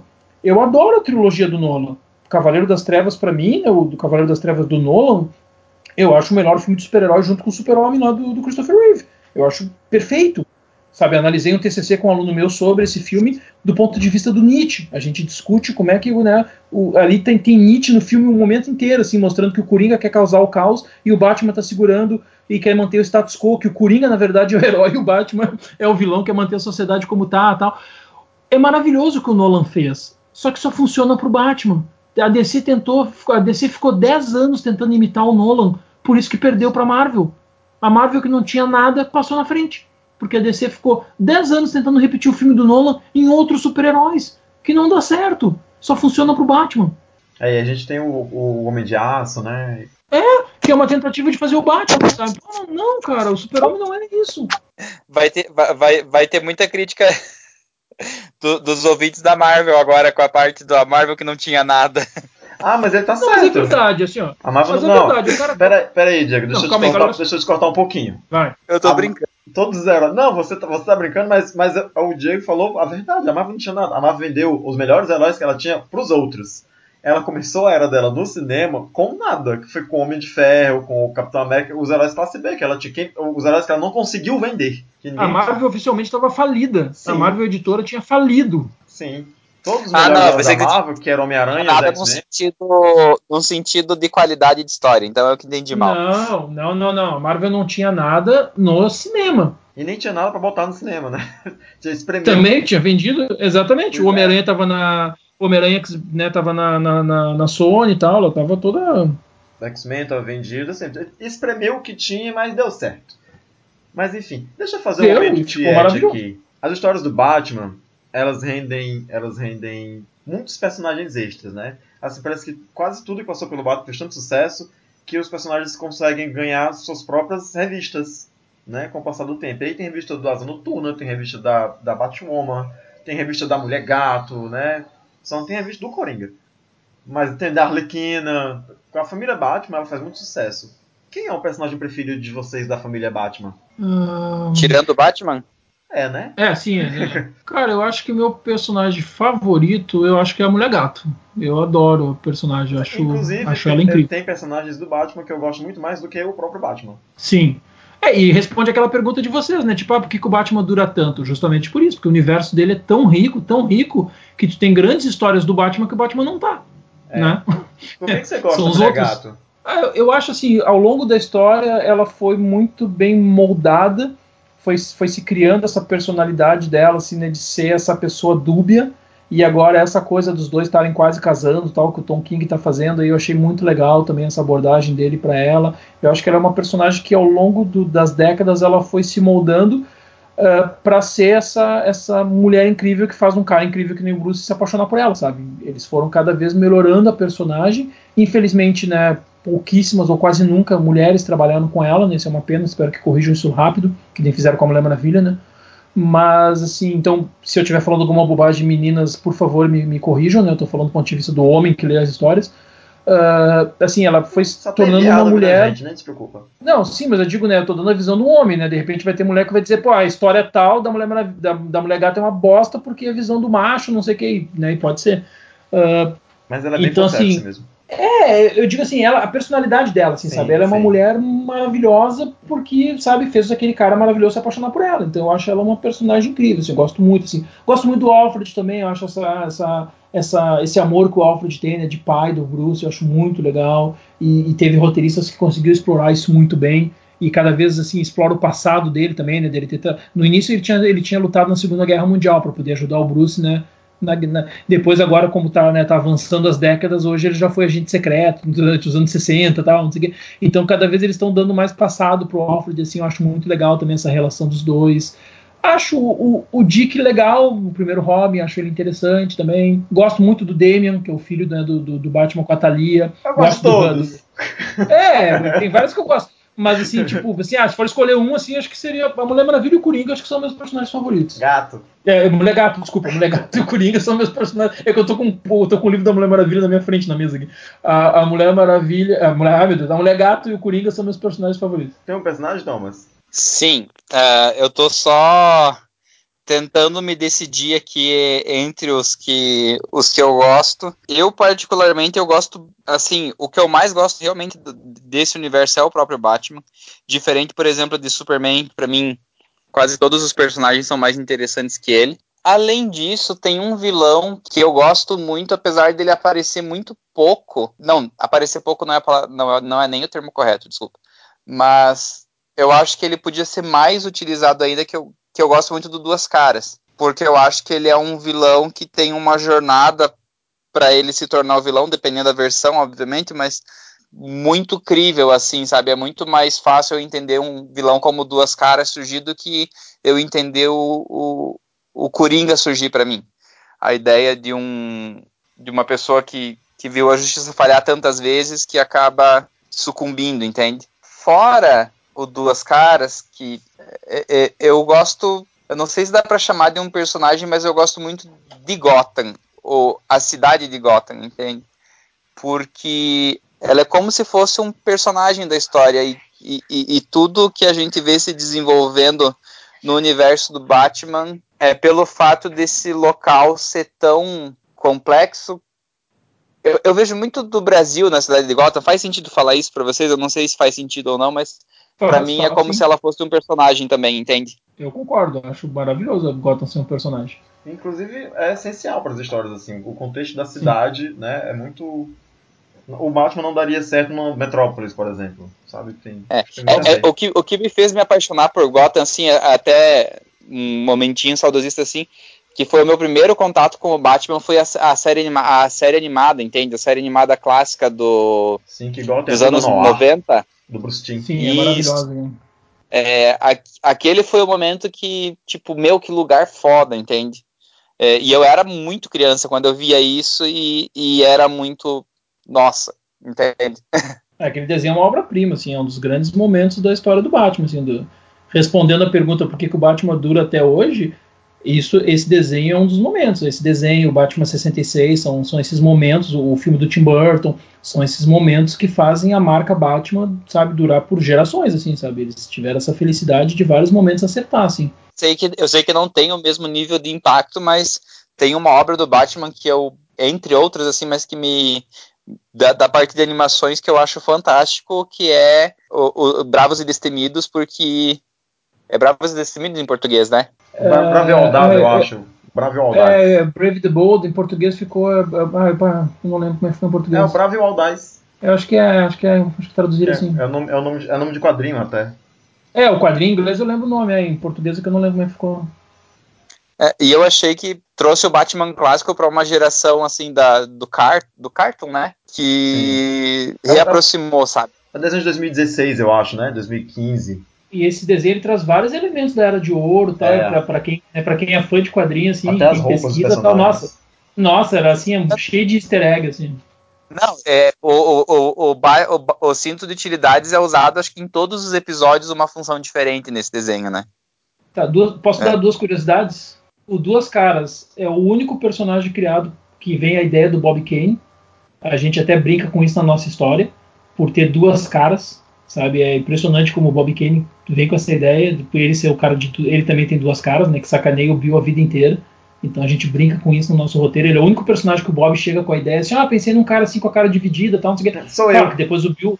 Depois, exatamente. Depois o Bill vai lá e cria toda a história do Harvey Dent e tal. Mas assim, a ideia do personagem vem do Bob Kane mesmo, a gente até brinca com isso. E a segunda curiosidade é que o cinto de utilidade não foi criado pelo Bill aquele, aquela, aquele período que o Bill ficou fora, que eu contei para vocês lá, né, as quatro historinhas que o Gardner Fox escreve, ele traz o cinto de utilidade, ele traz o bate-plano, ele traz o batarangue, né, que, e o Bill uhum. gosta e deixa, né, começa a usar essas coisas também na história, e ele cria uma noiva pro Bruce chamada Julie, que o Bill tira fora, né, e diz, cara, não tem como o Batman ter uma noiva, tá, no começo dessa vida dele. Depois essa personagem até volta, né, volta e meio algum roteirista traz essa Julie de volta, mas o cinto de utilidades é criado lá no comecinho pelo, pelo Gardner Fox. Por um motivo muito parecido com o do Thomas com relação a Gotham, né, que é o meu laço afetivo, porque quando eu era criança eu paguei é, com tampinhas de Pepsi muitas vezes o ingresso do cinema para ver Batman ao Retorno. Então, um dos meus personagens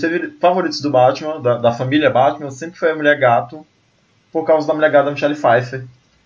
Que, apesar de ter essa pegada Tim Burton, né? E o Tim Burton é o Tim Burton, né? Então. É, eu não. Nove... envelheceu, envelheceu mal. Pois é. É, ter nove vidas, né? Fingir que engole um passarinho e ficar passando a mão na barriga. Hum, hum, né? Tem, tem seus altos e baixos. Mas assim, é, é a memória efetiva, né? Eu era criança e fui muitas vezes no cinema assistir esse filme.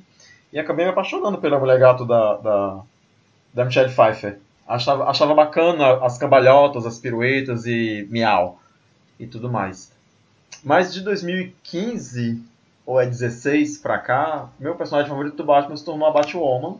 E aí entra uma questão de representatividade, né? Mas para além disso, né? Para além da, do, do, Pink Money, de ser, uma, de ser uma personagem lésbica, eu acho que ela tem uma pegada muito foda, que é que num dos quadrinhos é, o Batman tá observando ela lutar e ele fala que ela, ela tem técnicas de luta que, que podem se equiparar ou podem ser melhores que as minhas, né? Dependendo do, do contexto da batalha. E eu lembro que, eu não lembro se foi nos 952 ou já foi no Rebirth, ele, ele, ele entra em contato com ela e pergunta se ela não quer se associar à família Batman, ela fala que não, que ela tá muito bem sozinha.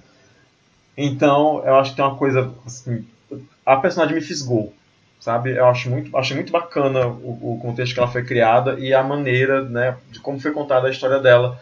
Inclusive, acho que era o, o fulano terceiro, J. Williams terceiro, eu acho, que desenhava a história dela na Sim, época. É esse arco é lindo, né? É, esse arco é lindo. É o mesmo cara que desenhava Prometeia. E, eu, e eu acho isso, que os isso. quadros dele são lindos. A diagramação dele para os quadros são maravilhosos. Então, não tinha como não gostar da personagem começando Eu adoro essa fase. É, que é a primeira fase, na verdade, né? É, de, da, da, volta dela, sim, né? Sim. Dessa volta dela nos quadrinhos, sim. Então, agora é meu personagem é. favorito. Não, não, eu só ia comentar que a série tá vindo agora, né? A série da Batwoman. E eu espero que seja bem inspirada nesse, nessa fase dos quadrinhos Sim, aí. Pelo amor de Deus. Pelo amor de Deus. Pode é, Tom. Eu, eu quero fazer uma pergunta então para vocês na linha da, do Gambit, mas é, se vocês forem falar de um Batman, eu sei que as histórias se repetem, tá? Mas então, de, uma, de um momento que o Batman foi representado numa mídia, fora dos quadrinhos, qual que vocês acham assim o preferido de vocês? Eu primeiro? Tá, então, assim, eu, eu tenho duas respostas, porque, cara, eu não consigo fazer lista, é um inferno. Quando mando eu fazer, é teus cinco filmes preferidos, tem 40 filmes na lista, porque, sabe, assim, pai que tem um monte de filho, eu fico imaginando assim, não, mas eu não posso deixar o fulaninho de fora, sabe? Então, assim, é difícil eu, eu fechar sempre, assim. A minha filha adorava fazer pergunta para mim, pai, qual o teu favorito? Eu não conseguia fechar nunca. Mas vamos lá, eu acho que tem dois, assim, que eu gosto mais, e eu vou dizer porque que eu não consigo fechar num só. Eu gosto muito do Cavaleiro das Trevas, o segundo filme do Nolan. Eu acho que o, né, ali é o que é o Batman, sabe, no debate, na essência, na, na, na, beleza, na filosofia, tudo. Mas tem alguns, né, assim, tipo assim, ele, ele, não é o Batman totalmente, porque ele depende muito do Lúcio Fox, né, o Bruce do Nolan, que é a crítica que muita gente faz. Ele não é totalmente, né, 100% maravilhoso em ciência, mecânica, etc, etc então, assim, mas eu acho maravilhoso aquele Até Batman. Até porque Igual... seria impossível para o ser humano, né, amigo? Vamos combinar. Exatamente. Ia ficar falso no filme, então eu entendo. Claro que eu entendo que o Batman não pode fazer tudo sozinho, né? Então, funciona no filme, perfeito. Por isso que eu gosto muito do, do, do filme do Nolan. Eu acho que é a melhor versão do Batman no cinema. E gosto muito do desenho que vocês falaram, né? Do, do Animated Series lá. Eu acho aquilo lá, nossa, maravilhoso. Assim. E incomoda que tem vezes que tem vezes que o Batman, tipo assim, do nada ele toma um, um soco de um bandidinho de rua sabe? Tipo assim, me incomodava um pouco aquelas coisas, mas ao mesmo tempo eu entendo que tem que funcionar por desenho, deixa mais real, deixa mais. A gente não pode esquecer que tinha criança vendo também, então eles tinham que dar uma segurada, tinha momentos que tinha que ser um pouco mais infantil tal. Então eu acho aquele desenho também, para mim, assim, é a melhor representação do Batman, assim, pra mim, se eu pudesse, né? Tipo assim, ah, Diego, é, né, meu sobrinho, meu filho quer começar Batman, por onde que ele começa? Cara, começa pelo desenho e depois assiste a trilogia do Nolan, que aí a pessoa vai se apaixonar. né, o meu sobrinho de 7 anos quer assistir o, Batman. Começa pelo desenho, depois bota o Batman do Nola pro teu filhado lá. Isso, depois bate o Batman do Nola pra ele. Não, mas ele espera ter 10 pelo menos. E o Lego também, Batman Lego também é maravilhoso. Tem que assistir Batman Lego. É, se tirar o Batman dos quadrinhos, como o Thomas tá pedindo, aí a gente tem o que mais de mídia? Cinema e TV, né? É, e os games, mas pode ser cinema é, Pois é, mas aí games é ruim para mim, porque eu, não, eu não jogo os, esses videogames novos, né? Que, que... É, e não é o personagem mesmo, né? É só um game, tá? É difícil, né? Pois é. Eu não sei se eu consigo escolher um Batman favorito, porque Batman não é o meu forte, né? Eu, eu posso escolher outros personagens que não o Batman, assim. Ele, eles. Eu digo, eu digo uma coisa muito de zoeira, né? Que, que, mas é tipo, é o meu contra-argumento, né? Babaca, assim, quando estou falando sobre heróis. Eu digo, gente, por que vocês gostam do Batman? Batman nem é super-herói, ele é só herói. Né? Ele não é um super-herói. Não tem, não tem muita coisa nele ali. Mas enfim, gente, eu posso dizer o que eu menos gosto, que é o, o Batman do BVS. que esse eu detesto muito. Uhum. Mas. Mas. Eu, eu não sei, talvez. Talvez o Batman do Injustice. Porque eu acho que tem uma pegada bacana nessa coisa. É, eu acho que tem um simulacro no Batman do Injustice, assim, um simulacro do Batman do Frank Miller do Cavaleiro das Trevas, né, que vai acaba se tornando alguém que vai de encontro ao sistema, ao, ao status quo, né, establishment, que o Super-Homem cria naquele momento e que tem aquela Mulher Maravilha ridícula, né, que fica lá, que segue ele só porque ela acha que agora ele é o homem que ela gostaria que ele fosse. Então acho que tem, sempre que tem essa coisa assim de lutar, porque porque é, historicamente, essencialmente, Batman luta contra o crime, né? Mas nessas histórias ele luta contra o poder. Não, não é contra o crime, né? Tá tirando bandido das ruas, né? Ele luta contra o poder.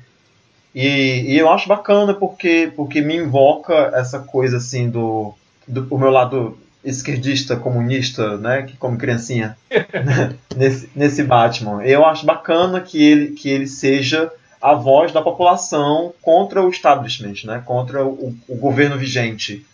Então acho que esse é meu favorito. Eu acho. É boa escolha, eu gosto. Boa escolha. É, eu, eu meio que me ferrei com a minha própria. Me ferrei com a minha própria pergunta, porque eu tô aqui até e agora.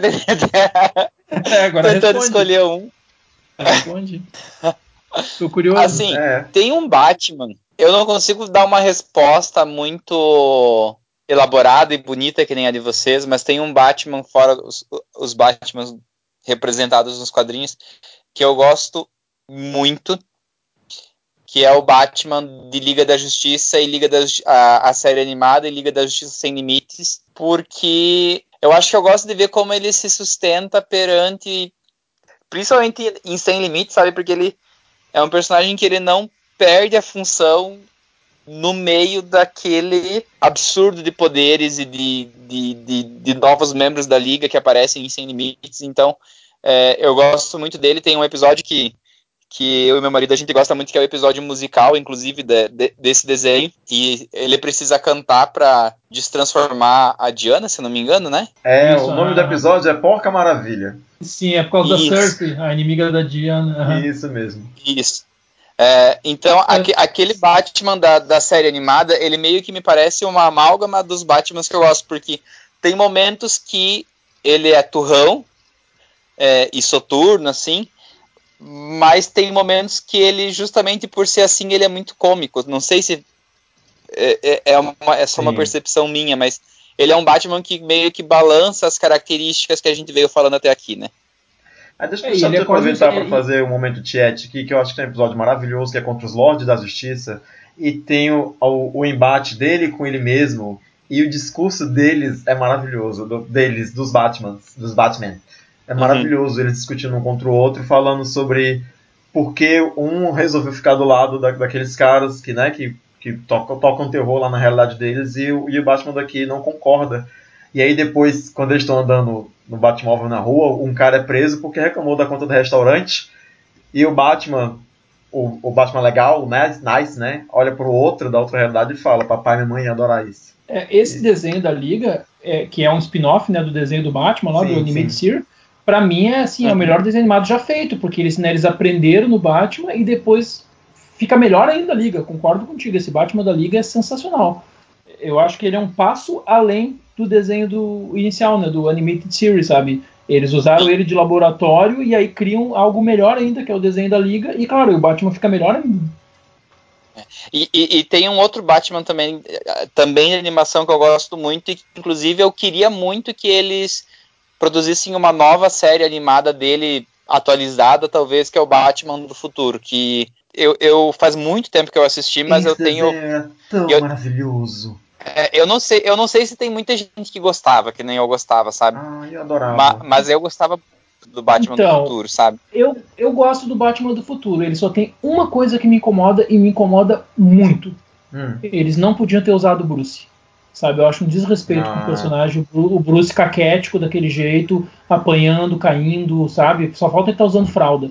Ah, sabe, botava velho, a velhice chega pra todos. Ah, cara, eu, não, não, gente, o Bruce é imortal, cara. Pode, o personagem sabe que ele não pode. É, é, sabe, é que, nem, é, é, que nem o Han Solo, cara, sabe? Não dá pro cara passar por isso, sabe? Ou ele morre, ou ele, ou ele, não, ele não pode ficar velho, sabe? Não, não mas dá, porque ele, ele, ele, Bom, vamos entrar num debate aqui, mas é, eu acho que eles quiseram mas... mostrar que ele assumiu uma função de mentor, não é, uma, uma função. De, é só o lado do Diego entrando, sabe, aflorando, assim, né? Esse é o meu lado Perfeito. fanboy, que não quero ver é, o Bruce não apanhando. Dá, cara. Não, não posso ver o Bruce daquele jeito, cara, frágil daquele jeito, sabe? Então, assim, ó, bota o Alfred fazer esse papel, bota o Dick para fazer esse papel, bota o Tim Drake. Eles podiam botar vários personagens para fazer esse papel, não o Bruce, cara. Tinha, tinha episódios que ficava revoltado, cara dizendo assim: Meu, tu não faz o Bruce tá rastejando no chão pra um guri de 10 anos de idade dar um chute nele, cara. Pelo amor de Deus, então mata esse personagem. Não e faz, ele tomava remédios também. Nossa, era horrível, cara. Eu ficava mal, ficava mal. Assim, eu gostava das ah, tramas. Isso, isso, isso, isso é uma, é, é uma, isso, isso é uma dor sua que talvez intenção, seja né? até proposital na é, história. Acho entende? que era a intenção do desenho era essa. Era ver o. Não, perfeito. Mas eu não quero ver o é, Batman mas assim. eu gostei, não né? o Bruce. não, não gostei, não quero, ver, não, não quero ver o Bruce assim, cara. Não, Bruce é, eu acho que, acho que o Gambit não ia querer ver a, a Diana velha é, é, também. Sabe. É, dá, bom, cara. graças a Era, ela não envelhece. Então, é, estamos de boas. Exatamente. né? Mas vamos, deixa, deixa eu te perguntar outra coisa, Diego. Durante essa pesquisa que tu tá fazendo para escrever os livros que você está escrevendo, teve alguma coisa muito surpreendente que você descobriu assim do Batman? Algo que, não sei, que te chocou, que é muito curioso, não, não esperava que fosse assim? Tem alguma descoberta para jogar pra gente, sim? O, o, o, que é legal da gente estar tá fazendo pesquisa é que, primeiro, né, tu sempre acha que tu sabe tudo e tu não sabe bosta nenhuma, tá? Então, quem for estudante e estiver nos ouvindo, tu não sabe nada, tá? Quando eu fui começar o meu mestrado, eu ah, vou fazer um mestrado em quadrinhos porque, nossa, eu sei tudo sobre quadrinhos. Cara, eu não sabia nada. Comecei a descobrir coisas que eu não fazia a menor ideia. E agora, de novo, né? Por exemplo, eu tinha noção que personagens que a gente tem falado até agora, né? Que a gente é apaixonado aí, né? Mulher Gato, Charada, Pinguim, Já então, eu tinha noção. Sócrates, que... só sei que nada sei. Exatamente. O Sócrates é bom lembrar aí, né? Que é o filósofo, né? Não um jogador de futebol. Uh, e... Não, que hoje em dia que tem astrólogo dizendo que é filósofo é foda, né? Não, mas o, o, o, nosso público não ia pensar no jogador de futebol, pode ficar tranquilo. E, e, segundo a minha esposa, uma das melhores qualidades é não gostar de futebol. Eu, estou, eu brinquei com essa, fiz essa piada, mas assim, ó, eu só conheço Sócrates, Pelé e, e, Maradona, não sei mais ninguém. Não conheço mais ninguém. Se eu, se eu ouvir um jogo do Brasil no rádio, eu vou torcer pro time errado, porque na verdade eu sempre torço contra a CBF mesmo, mas se eu escutar jogo do Brasil no rádio, eu não sei quem são os jogadores, assim, eu não conheço ninguém, não faço devo, questão nenhuma devo de Devo dizer que hoje em dia eu torço contra qualquer pessoa que usa a camisa da seleção, desculpa. Não, isso é outra coisa, isso é impossível tu olhar para alguém que tem a bandeira do Brasil e não sentir nojo, né? É. É impossível, é impossível. Mas vamos lá. Mas voltando, depois desse desabafo aqui, né? Voltando, uh, assim, que, que, que, esses personagens clássicos, né? Mulher Gato, Charada, né, o Coringa e tal. Eu tinha na minha cabeça que esses personagens ficaram os 80 anos no ar, vamos dizer assim. Agora, pesquisando, eu descobri que não. A própria Mulher Gato, ela fica, nossa, quase décadas sem aparecer, sem voltar para os quadrinhos. Ela é criada lá no começo pelo Bill, né? E depois eles meio que esquecem assim os personagens. O Duas Caras mesmo, ele some. Eles ficam assim, ó, quase, sabe, 8, 10 anos sem aparecer. Eles começam a voltar quando tem aquela que a gente falou ali, né, aquela virada da, da era de prata ali, né, quando eles vão remodelar os super-heróis e tal, que eles começam a trazer essa galeria de volta. Isso foi uma coisa que me chocou, porque na minha memória afetiva de eu sempre estar tá lendo e estar tá lembrando e tal, eu achava que essa galera tinha ficado o tempo inteiro, sabe? Tipo assim, todo ano aparece o Coringa na banca. Não, não, vários personagens ficaram anos sem aparecer, e se a galera não resgata ele nos anos 60, talvez eles tivessem sumido. Personagens que a gente ama, como a Mulher Gato, por exemplo sabe? Isso me deixou muito muito chocado, assim, eu não tinha me dado conta que a minha memória estava tava me traindo, assim, que eu, não, eu realmente não sabia. Tem um, um ponto também que eu reparei várias vezes em vilões do Batman, e eu quero pedir se na tua opinião, como roteirista, até onde isso é proposital ou não, mas muitos vilões do Batman, eles têm uma, uma origem muito crível, e talvez até uma causa que possa parecer nobre, só que eles acabam indo por caminhos, né, distorcidos assim, mas pensando assim logo de cara, um, um exemplo bem claro para mim é a Era Venenosa. Tu acha que é, até que ponto é um recurso ou uma coincidência? Por exemplo, a questão ambiental vem sendo debatida e daí nós temos a, a vilã Era Venenosa, é, a questão da justiça e a gente tem Duas Caras, tipo, eu não estou sabendo reformular minha pergunta, mas são causas que deveriam ser nobres, mas elas estão na mão dos vilões do, do, do da, do Batman, entende? Como que você vê como recurso de criação na história eu colocar causas nobres, mas na verdade os paladinos dela são os vilões, como a questão ambiental na Era Venenosa, entende? É, eu, eu acho que aí vem aquele que a gente falou, né? Depende do roteirista, né? Então eles pegam vilões que. Porque assim, o bom vilão é aquele vilão que acha que ele é o herói da história. Na cabeça dele, ele tá fazendo certo. Por exemplo, o Hazal. O Hazal ele quer dominar o mundo e ele quer matar né, 60% da população, porque ele sabe que o ser humano está destruindo a Terra. Então, na cabeça dele, ele está fazendo uma coisa legal. Por que, que o Thanos, vamos sair do Batman, vamos lá para Marvel, o pessoal da Marvel não ficar bravo comigo, então. Por que, que o Thanos no cinema ficou melhor que o Thanos do quadrinho? Porque o Thanos do quadrinho é um, né, um bobalhão roxo lá, um semideus, que é apaixonado pela morte. Um dia ele viu a morte e se apaixonou por ela. O Thanos do cinema é muito mais legal, porque ele quer né, salvar o, o universo matando metade das pessoas. Porque tá, tá demais. E a gente, né, vendo o que está acontecendo aqui no Brasil e no mundo, a gente teve vários momentos sabe que o Thanos está certo. Uh, então, assim, o bom vilão é isso. Então, o que, que o pessoal faz? Né? O pessoal traz os vilões do Batman, que na sua grande maioria são ótimos vilões, né? a gente já falou aqui né, dessa, dessa qualidade do, dos personagens, e, claro, vai adaptando para o momento que a gente está vivendo, né? no nosso zeitgeist aqui. Né? Então, se a gente tem essa questão ambiental hoje, é maravilhoso trazer a era e usar essa questão ambiental para debater. Né? E aí qual é o alerta? Né? É a questão de, de né, que inclusive reforça o que a gente falou, por que, que o Batman não mata? Qual é o alerta? Olha, tu tem um limite que tu pode ir, que é o que é citado no Cavaleiro das Trevas do filme, né? Até que momento tu te torna um vilão? Até que momento tu passa a linha? Então, né, a Era podia ser uma ótima heroína, tanto é que tem histórias da Era que ela atua como heroína, né, junto com as meninas lá na árvore de rapina, tal, tem várias histórias legais que tá ela, a Arlequina, a Mulher Gato, todas juntas fazendo, aspas, o bem, né, salvando pessoas e etc. Então a Era é uma personagem que, dependendo do roteiro, ela pode ser uma vilã, ela pode ser uma heroína, porque a causa dela é justa. Depende do, né, da força que ela vai dar, na, qual o limite que ela está a fim de cruzar. Se ela começa a matar pessoas, bom, aí não tem como a gente defender ela. Agora, se ela começa a atacar e destruir empresas que estão né, fazendo mal para a natureza e tal, aí é óbvio que a gente vai ficar do lado dela. Então, eu acho que é muito, muito, muito legal quando os roteiristas conseguem explorar isso, né? O próprio Duas Caras também, né, que tu citou, tem histórias do Duas Caras, né, que o Duas Caras está tentando fazer o correto. Né, o Harvey Dent começa a assumir mais a personalidade do que né, o lado, hum, aspas, mal dele, e aí tem histórias que ele está realmente tentando fazer o certo, sabe? Ir lá pegar um cara que matou não sei quem, que faz um... Então, assim, é, o, o, o, né, o, o ah, como é que é o freeze em português? É... Ah, esqueci o nome, como é que ele ficou em português? Do, do, é o senhor... É, o, o, o senhor Frio, o senhor Frio. Eu estava com o nome inglês, é, desculpa. É, o, é o, senhor Frio, o senhor... É. Ai, Deus, não lembro daquilo, pelo amor de Deus. Uh, cara, coitado de George Clooney. Não, o Sr. Frio tem histórias que eles pegam e abordam mais a questão dele tá querendo salvar a esposa dele, que não tem como tu não torcer pelo cara. Sabe? Tu fica do lado do cara, pô, o cara tá tentando salvar a esposa. Claro, mas ele pega e vira a arma e mata né, 20 pessoas que estão jantando no restaurante, pô, tu já não consegue mais torcer pro cara. Então depende de como tu vai usar isso. Mas eu acho que o legal dos vilões do Batman é que na cabeça deles, eles, eles têm certeza, fora o Coringa, claro, eles têm certeza que eles estão fazendo o que é certo.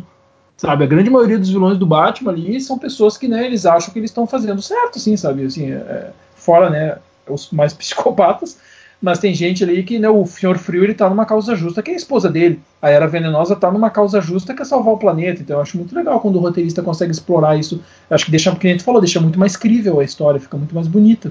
E o é. debate fica muito mais rico. Assim, antes, antes de falar qualquer coisa, preciso dizer que eu concordo com você em gênero, número, grau, né? E até nos erros de português. Eu concordo demais, acho que você falou tudo. Né? Mas assim, de maneira mais simplista, eu acho que tem, tem um clichê que a gente pode usar aqui que é de que a arte imita a vida. Então, para que os quadrinhos sejam mais atrativos para os leitores, para que haja uma identidade, é, é, é, normal que os roteiristas coloquem problemas que são do cotidiano do mundo retratados lá, como problemas de corrupção, problemas do meio ambiente e tudo mais. E outra coisa é que, como foi dito várias vezes aqui no decorrer dessa gravação, o, o, uma, uma das grandes sacadas do universo do Batman é que os vilões são complexos. Eles não são só, não é só aquele cara que vou matar você porque eu sou mal, né? Não tem essa coisa, eles têm um propósito. São tudo meio doido, porque a pegada né, do, do quadrinho, e eles perdem a mão no propósito deles. São, são tudo meio doido. É, é, mas eu acho que tem, tem é um acerto dos roteiristas e acho que essa é uma coisa muito bem pensada de dar complexidade para os vilões, né? De terem, de fazer o leitor pensar, poxa, será que esse cara não está certo no ponto de vista dele? Será que eu apoio ele, né? Ou, é, sabe, onde foi que ele perdeu a mão aqui que, que o Batman teve que dar uma freada no negócio, né? Por que, que o cara tá, tá nessa loucura? Mas eu acho que essa complexidade é válida e acho que é um recurso que não se usa mais só no, no, com os quadrinhos do Batman ou com os vilões de maneira geral, né? Que é dar essa, é uma coisa, uma pegada muito magneto. Os vilões têm essa complexidade de, de essa, essa dubeidade. Será que eles estão certos? Né? Isso é bacana. É, o, o Magneto que tu usou, para mim, é o melhor exemplo mesmo. Quando o Chris Claremont começa a escrever né, os X-Men, traz toda essa pegada do preconceito para os X-Men, o que ele faz com o Magneto, né, o cara de ser judeu e ter sido perseguido, quer dizer, ele tá vendo o que aconteceu. Né? Pô, botaram a minha família no campo de concentração, vocês querem fazer isso com os mutantes? Não vou deixar. E, cara, tu começa a torcer pro Magneto. O Magneto vira uma pessoa maravilhosa. Ele vira um cara que tu entende o que, ele, o que ele tá sentindo, assim, sabe? E se eu fosse ele, eu faria a mesma coisa. Uhum. Sabe? Eu não vou deixar vocês me, me, escravizar. Claro, aí vem o Xavier e diz, cara, tudo bem, tu tá certo, mas peraí, né? Também não vão matar os humanos que a gente tá, tá fazendo o que fizeram com a gente. Então é muito legal esse debate, assim, é muito rico, né? Tem uma história do Batman que saiu agora no Brasil que, que aborda isso, que é o Cavaleiro Branco, que é aquela cecileiro que o Coringa fica curado. Eu não li. Nossa, leia, é exatamente isso que a gente falou. É uma realidade, aspas, paralela, né? Dá a entender, uhum. que é o uhum. seguinte: o Coringa tá tomando um remédio e ele fica curado. E aí ele se lança vereador em Gotham, né? Eles absolvem ele gente. do crime e tal. E, e ele se lança vereador em Gotham e começa a fazer coisas boas, principalmente nas comunidades, né? Tem a comunidade, né, os bairros mais barra pesada, ele começa a ajudar né, o pessoal mais, mais necessitado e tudo mais e tal, e começa a provar que o Batman está destruindo a cidade, tá, que, que existe uma corrupção lá dentro da cidade, que tinha um fundo só para pagar o que o Batman destrói, que estão desviando dinheiro desse fundo e tal. Eu não vou dar spoiler, mas resumindo é isso, entendeu? O Coringa uhum. começa a, fica muito mais complexo. A, a, a, o pessoal começa a questionar se o Batman realmente está ajudando ou se é um vereador que por acaso era o Coringa antes, que está sendo melhor. E aí começa todo esse debate, sabe, do que, uhum. que é o correto, do que, que é o errado, até onde tu pode. É muito legal a história. Se terminou agora no Brasil, são cinco, seis números assim. Cavaleiro é, Branco. É, é, bem isso que tu falou, né? Bem legal. Eu vou fazer uma última perguntinha para vocês que eu nem sei se vai render, mas eu preciso saber porque eu tenho essa curiosidade a respeito, principalmente de quem pesquisa o Batman e por gostar ou por obrigação tem que assistir tudo que sai, né? Porque é material de pesquisa e tudo mais. Vocês têm alguma expectativa pro novo filme? Dan, dan, dan. Ai, ai. Com o rapazinho lá tá, do vamos... Crepúsculo. Então, vamos lá. Uh, então, é a mesma coisa que o filme do Coringa, sabe? Tipo assim, cara, eu gosto do, do Joaquim Fênix, gosto. Eu gosto do guri do Crepúsculo, assim, acho que, coitado, no Crepúsculo não tem como tá bem. Mas depois ele fez filmes bons, né? O guri, ele, o cara se revelou um bom ator. E assim. Ele fez um é, filme australiano muito bom. É, ele tem bons filmes, assim, sabe? É, é outro. Uh, aquele da. Ai, como é que é o nome em português? Hoje eu tô muito. É, não, vou- não vou lembrar o nome do filme agora. Eu tô muito internacional, eu só lembro os nomes em. É, não, é que, pois é, que é ridículo. Eu sei que eu tô parecendo um babaca, mas é que eu gravo nomes em inglês porque eu pesquiso no IMDB, etc, etc. Então, mano, eu Mas diga o gravo nome do filme em original. inglês, pode ser que a gente saiba a tradução. É, daqui a pouco, daqui a pouco eu vou lembrar também, eu não lembro agora. deu, deu branco agora. o nome do filme. Ok. Depois eu vou lembrar, depois eu vou lembrar. Então, assim, é- é- o meu lado fã quer que dê certo. Né? Então é óbvio que eu vou ver, eu sou babaca, eu vou no cinema, depois eu vou comprar o Blu-ray pra coleção, eu sou um merda. Ah, mas assim, cara, a, a DC é tanta. A Warner, né? É tanta incompetência naquilo lá, cara. Naquele, sabe, aqueles bandos de executivo, tabela de Excel.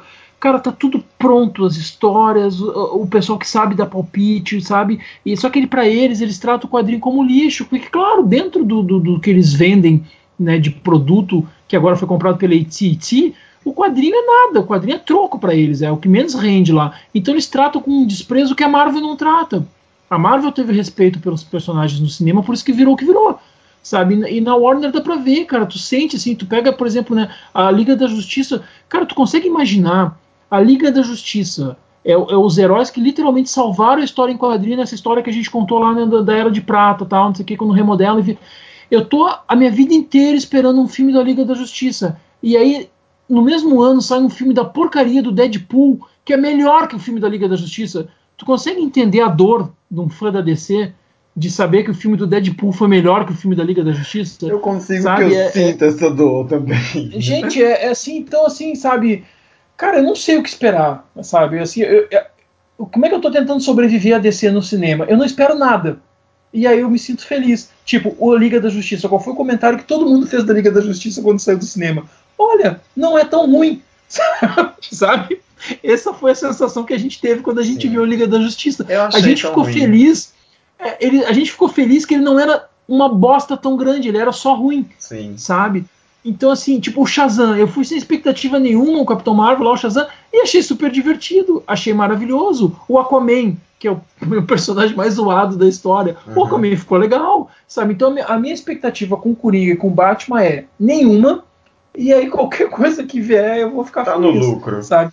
É, Que desde que eles não caguem do, Desde que eles não caguem que nem eles cagaram, né, o, o Liga da Justiça, ou que nem o Joe Schumacher fez lá, né, o Batman e Robin, aquelas coisas e tal, eu já tô feliz, assim, porque, cara, eu tô muito Antes, triste antes com a de DC do cinema. responder, deixa eu emendar essa pergunta aqui pra ti, contigo. Ah, tirando o Cavaleiro das Trevas, qual é o melhor filme do Batman?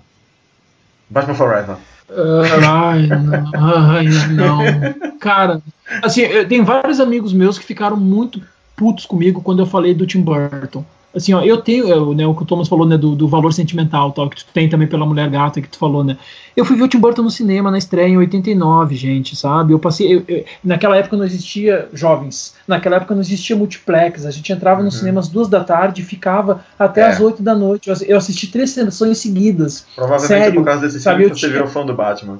Cara, já era antes, né? Mas assim, imagina pra mim, sabe? Todos os meus amigos viam, cara, Diego, o filme do Batman que tu gosta. Pessoal, gente, eu era nerd nos anos 80, só eu lia quadrinho, sabe? Meus amigos. Eu era o idiota idade, que lia Diego? quadrinho, tá? Eu sou, eu sou de 74, eu sou bem mais velho que vocês, sabe? É, é Então, bem assim- mais velho não, né? Ah, mas é, né, eu sou o mais velho, sabe? Anos Sim. 80, cara, eu era o estranho que lia quadrinho, sabe? A gente era nerd numa época que, pô, era difícil ser Que nerd não era cool ser Então- nerd. não era cool ser nerd, exatamente. Então, assim, eu adorava o filme. Eu me, sabe, eu sei da importância dele. Só que, cara, envelheceu muito mal. Quando eu fui mostrar pra minha filha, quando ela chegou na idade de ver o filme, eu disse, "Ah, agora vamos ver. Botei o DVD da coleção. Cara, deu 10 minutos de filme. A Julia olhou assim. Quando, ela, quando o Coringa né, tem uma cena violenta, ela se assustou, ela olhou. Pai, mas não é comédia? Ela achou que era comédia, cara. ela achou que era igual o Batman É. 66. E aí eu comecei a entender o que ela estava vendo e disse, meu, é verdade, isso aqui não funciona nada. E agora, nos 30 anos, a gente foi ver no cinema e, cara, bah, é muito ruim. É muito ruim. É assim, ó, mas é ruim de um jeito que, meu Deus do céu, Uhum. sabe? Parece filme da DC feito hoje. Sabe, assim, ó, é- é- eu tenho carinho, eu tenho respeito, eu acho válido o Tim Burton ter feito, mas ele envelheceu muito mal. Uhum. Então, assim, Batman no cinema, o Ben Affleck, o visual é o mais legal. O ator tava super bem. Mas, cara, botaram o cara no. Porra, não, né? O Daquele não jeito. ajuda, né? Gente, daquele jeito, o Batman e o Super-Homem, depois na liga, cara, não, não funcionou. Então, assim, ó, pra mim é difícil o cara sair do Nolan. É muito difícil sair do Nolan, sabe? Desculpa, eu não Tá consigo. bom. E tu, Thomas? Expectativa pro filme do Batman. Sim. Eles deveriam fazer Um o que o Pelé. Rick Martin fez. ele- não, eles deviam fazer o que o Rick Martin fez quando ele recebeu um conselho da Madonna: descansar a imagem e dar um tempo. É, não sei se Uhum, vocês conhecem uhum. essa história, mas tinha uma época que ele estava super desgastado e tal, é, é, e daí ele escolheu dar uma parada na carreira durante alguns anos pra poder voltar, entende?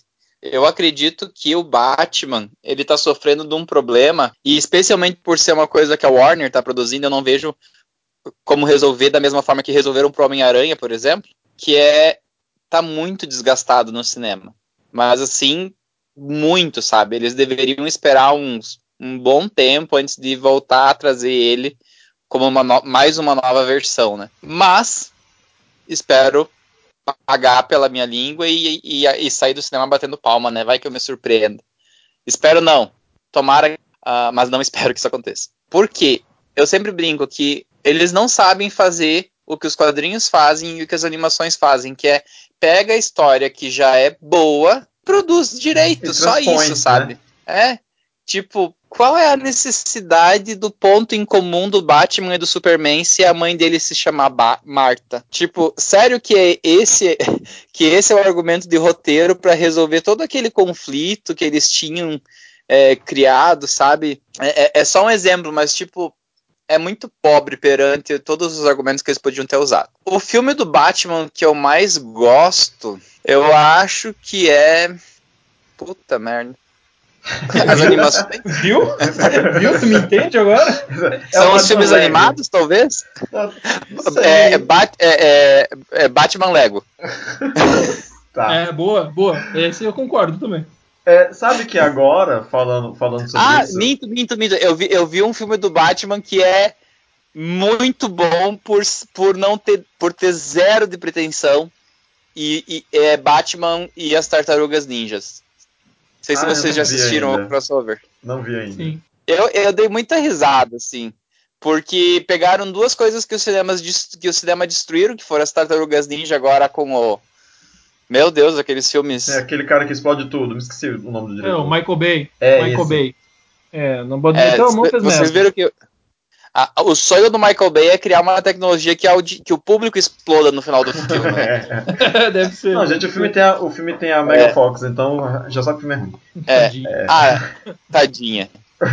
Pior que ela não é uma atriz ruim, ela só, ela, ela Não. só não tem um agente bom pra escolher filme É. Exatamente. E o Batman, tipo, eles pegaram duas coisas que sofreram no cinema e fizeram uma animação dizendo: olha só, dá pra fazer e dá pra fazer bem legal. E dá certo, né? Sobre, sobre esse novo filme, a única esperança que me dá, mais do que elenco, direção, etc., é que estão falando que vão explorar o lado dele detetive, que foi algo que sempre faltou. Uhum. Então talvez isso ajude o filme a ficar bom, né? Vamos ver, né? A minha esperança tá aí, né? Sabe, nesse, nesse roteiro dele mais detetive. né? Sabe o que eu lembrei agora, nesse último minuto? Que a gente falou de muitas é, é, versões de Batman, mas ninguém lembrou do The Batman. O desenho? Sim, É, eu achei bem, bem fraquinho ele não foi desenho. citado aqui. Pois é, é um desenho esquecível, né? Que tem aquele traço que parece É. o Jack Chan. Isso, é, eu tentei ver, mas pá, é, sabe, na pegada, pô, né, vai ser igual o Animated Series, que legal, tal, e pô, tu via que o roteiro não chegava lá, né? Eu acho que eu vi um episódio desse desenho a vida inteira. Nunca me acho interessei. que, é, não, não era bom, não. Agora, a, a pausa aí, né, que, o- que, que o Thomas falou, né, de ah, o Batman tinha que dar um tempo. Cara, ao mesmo tempo não dá, né? Porque se tu fica fora, se a marca fica fora, é complicado, sabe? É bem complicado. assim. É, Diego, Eu concordo, eu tá concordo, assim- eu concordo que não precisa ser agora. Ah, né, não precisa ser agora, pode ser um, dois anos, mas também não pode ficar cinco, seis anos que tu perde uma geração inteira, cara. Sabe? É, Por que, que tu ama o Batman? Porque tinha o desenho. Por que, que eu amo? Ah, porque tinha o Batman 66. Por- Depois né, o, né, o, o Gambi viu o 89 lá, a Mulher Gato e tal. Quer dizer, tu tem que pegar uma geração, sabe? Não, não dá pra tu ficar muito tempo fora do ar, não. mas tu também não acha que a DC passou muito tempo achando que só tinha Batman e Superman? É, porque ela só tinha Batman e Superman mesmo, né? Coitada, ela não sabia usar os outros, sabe? Ela não. é, De novo, o problema da DC não é a DC, é Warner, né? Sabe? É, Eles têm personagens maravilhosos lá que eles podiam usar, sabe? Pra mim, o melhor símbolo do que a Marvel fez é Homem-Formiga. É, nunca porra. no gibi o homem, nunca no gibi o Homem Formiga teve uma história tão legal quanto ele tem no filme. Não, eu jamais sabe? Pensava que a Marvel fosse pegar um cara que espancava a própria esposa e fosse fazer um filme dele no cinema. Exatamente, ele não tem nada memorável. Ah, ele é fundador dos Vingadores. Sim, só isso. O personagem é uma bosta nos quadrinhos. E os caras fizeram um dos filmes mais divertidos que tem, cara. Aquela brincadeira de né, a gente vê a coisa grande, depois a coisa pequena tal, tu dá risada, naquela, usar os poderes daquela maneira de encolher prédio e tal. Nunca fizeram isso nos quadrinhos. Nunca. É, é genial, e é um personagem que, sabe, é do time, meu Deus, C, D da Marvel Uhum. sabe? E, a- e e a DC tem um panteão muito melhor que a Marvel, heróis muito melhores e nunca conseguiu aproveitar, sabe? É muito triste, assim, é... esse povo Excel, esses executivos aí, é uma merda.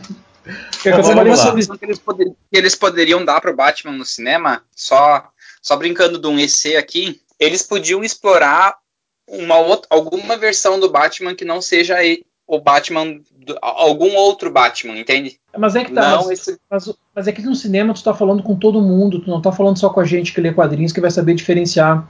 Se tu faz isso no cinema, fica complicado, o público vai achar que o Batman é aquilo ali, entendeu? É. É meio complicado. Não, e agora com é- essa onda de, é de, de realidade compartilhada, né? Então tudo fica mais complicado. é, que, é que eu não sei, eu penso, eu penso num, num, num, num Aranha Verso que teve agora que, tipo, porra, o, o, o Homem-Aranha ele poderia ter tido todos os problemas que o Batman teve, né? Ele foi usado em, em 20 anos em quatro universos cinematográficos diferentes agora, né? Uhum. E, e conseguem continuar fazendo, sabe? É, porque de- voltou pra Marvel, né? Apesar de não voltar, né? Oficialmente voltou no controle criativo, né? O Aranha Verso é o melhor filme do Homem-Aranha. É. É. maravilhoso aquilo. E o que dói para um fã do, da DC é que foi a DC que criou o multiverso. Lá nos anos 60, Sim. quando tem essa remodelada que a gente falou aqui, que eles brincam e visitam os heróis antigos dizendo que existe uma segunda terra onde eles começaram a vida nos anos 30. Então eles homenageiam né, o Batman original, o Super-Homem original, a Mulher Maravilha original, visitando essa terra. E aí depois eles vão criando várias terras e tal. Quer dizer, a DC inventa o conceito que hoje a Marvel está fazendo muito melhor no cinema, sabe? Sim. É uma dor ser decenal, é uma dor, é uma dor. É uma dor. Bom, Mas meninos, assim, não. Bom, olha, olha, olha eu, né, rezando, dizendo pro padre não ser católico, mas é mais legal você aproveitar o melhor de cada um e pronto. É, eu sei, minha filha, minha filha é apaixonada pelo Homem-Aranha, é o melhor personagem dela, não sei onde é que eu errei. Ela não quer saber da DC, ela só quer saber de Marvel e adora o Homem-Aranha. Ela tá sempre me zoando. Sempre. Cada vez que sai um filme bom da Marvel ela não e a quer saber da uma DC merda. porque ela ainda não conhece a Mulher Maravilha. Ou conheceu Não, errado. Não, ela adora a Mulher Maravilha, é a Então. personagem favorita dela. Mas ela prefere a Marvel por causa do Homem-Aranha. assim. Mas o meu. Eu, eu não sei, o Homem-Aranha tem um, tem, um, tem um apelo muito forte com a geração. Quantos anos a tua filha tem? Ela tá com 19. 19 não, meu filho, já? meu filho Sim. Não, mas 19, 19. Diga, diga ela que 19 ainda apanha. Sim. Mas faz 20 meses que vem. O meu, o meu filho tá com 13 e ele também, o personagem preferido dele também é o Homem-Aranha, sabe? É, é- 13 também apanha. Não, mas é que o Homem-Aranha, qual, é- qual é essa- qual é, qual é a qualidade do Homem-Aranha que todo né, jovem ama? É o que a gente falou lá no começo do Robin, né? Por que, que o Robin era tão maravilhoso? Porque o Robin era o personagem orelha e ao mesmo tempo ele tinha uma identificação, né? Só que aí tu pega o Homem-Aranha, né, naquela nova versão de heróis que, a- que, o, que, o- que o Stan Lee tá criando com a Marvel, tu traz pro, aspas, mais real, o Homem-Aranha é o fudido, cara, é o nerd fudido que sabe. E aí, cara, Ele é retrato todo do mundo se identifica. adolescente. Exatamente, o Homem-Aranha ele tem um apelo que nem o Stan Lee se deu conta quando criou, É. sabe? É de tão maravilhoso que é. É que Exatamente. X-Men. Que foi ficando melhor depois ao longo das décadas. Sim. Então o Homem-Aranha tem um apelo que não E- tem como não se apaixonar por ele. É porque todo adolescente é o Peter Parker.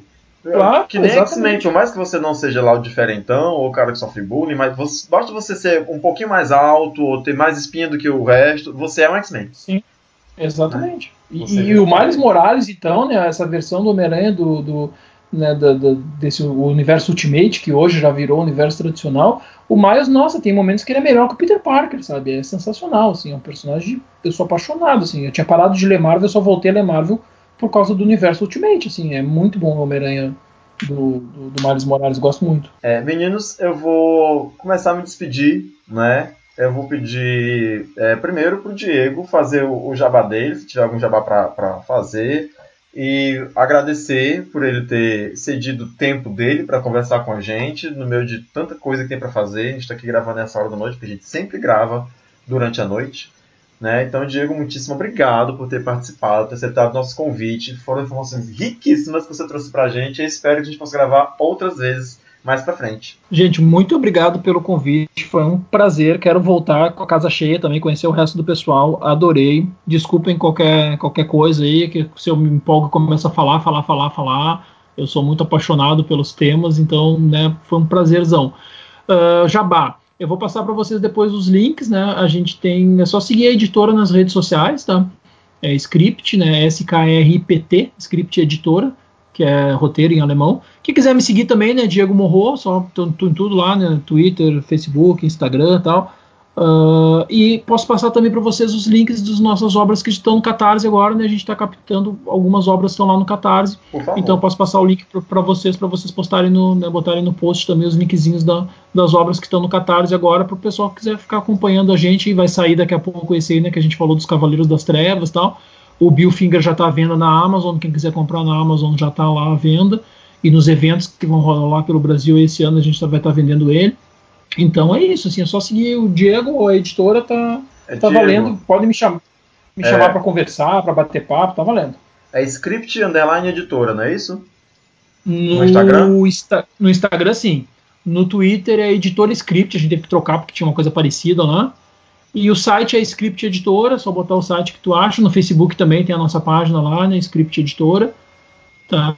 E ali a gente fica sempre atualizando as novidades da, da editora, tudo tal. E quem quiser, né, chamar para conversar, tiver alguma dúvida, tal, tiver fazendo alguma pesquisa, alguma coisa quiser ajuda, a gente chama que eu tô sempre, para mim é um prazer conversar sobre sobre cultura, assim. Quando eu quando eu orientava a TCC, todos esses temas culturais vinha tudo para mim porque eu queria sempre fazer tema sobre isso assim. Acho muito legal fazer pesquisa sobre a campanha da Coca-Cola mas pô isso tem 500 mil né? Agora pesquisa do Batman uhum. de videogame de Game of Thrones é só eu que fazia. Então quem quiser ajuda é só me chamar que a gente conversa. Muito muito obrigado pelo convite foi um prazerzão quero voltar. Nossa a gente adorou. Thomas? Quero agradecer pela pela bom o Gambit já falou né pela disponibilidade e pela quase aula né de sobre o personagem. É, também quero parabenizar vocês pelo trabalho da Script. A gente sabe que o mercado literário ele, ele é um mercado que talvez seja um dos que mais muda e ao mesmo tempo sempre vai ter algumas constantes, mas eu, eu só consigo imaginar os desafios né, de, de trabalhar em tempos de, de internet com produção gráfica, né, com produção de livros, quadrinhos, enfim. Estou é, aqui esperando finalizar o, o Catarse do Bem na Fita, que foi o, o último aí que eu, que eu contribuí. Inclusive, estou ansioso pelo projeto. Muito obrigado. É, e para quem está nos ouvindo, fica aí o, o convite para conhecer, refor, o reforço o convite para conhecer o trabalho de vocês, porque eu acho que a gente tem que. A gente fala muito dos personagens internacionais, né? Mas é, é, é bacana a gente ter uma, uma editora trabalhando com, com autores Sim. nacionais e, e se propondo a fazer no nível de qualidade que vocês estão se propondo. Eu nunca conversei com alguém que entendesse tanto de Batman como hoje. É, para quem ouviu a gente até aqui, aguentou esse nosso, esse nosso papo até o final, muitíssimo obrigado. Não esqueçam também de seguir as bichas no Instagram, no Twitter e a nossa página no Facebook. Abraço para vocês, a gente se vê na próxima quinzena. Tchau, tchau. Tchau, beijos. Tchau. Muito obrigado, vocês são muito fofos, quero voltar. Só foram três pessoas e o papo eu queria muito melhor do que quando a gente gravou sobre Mulher Maravilha.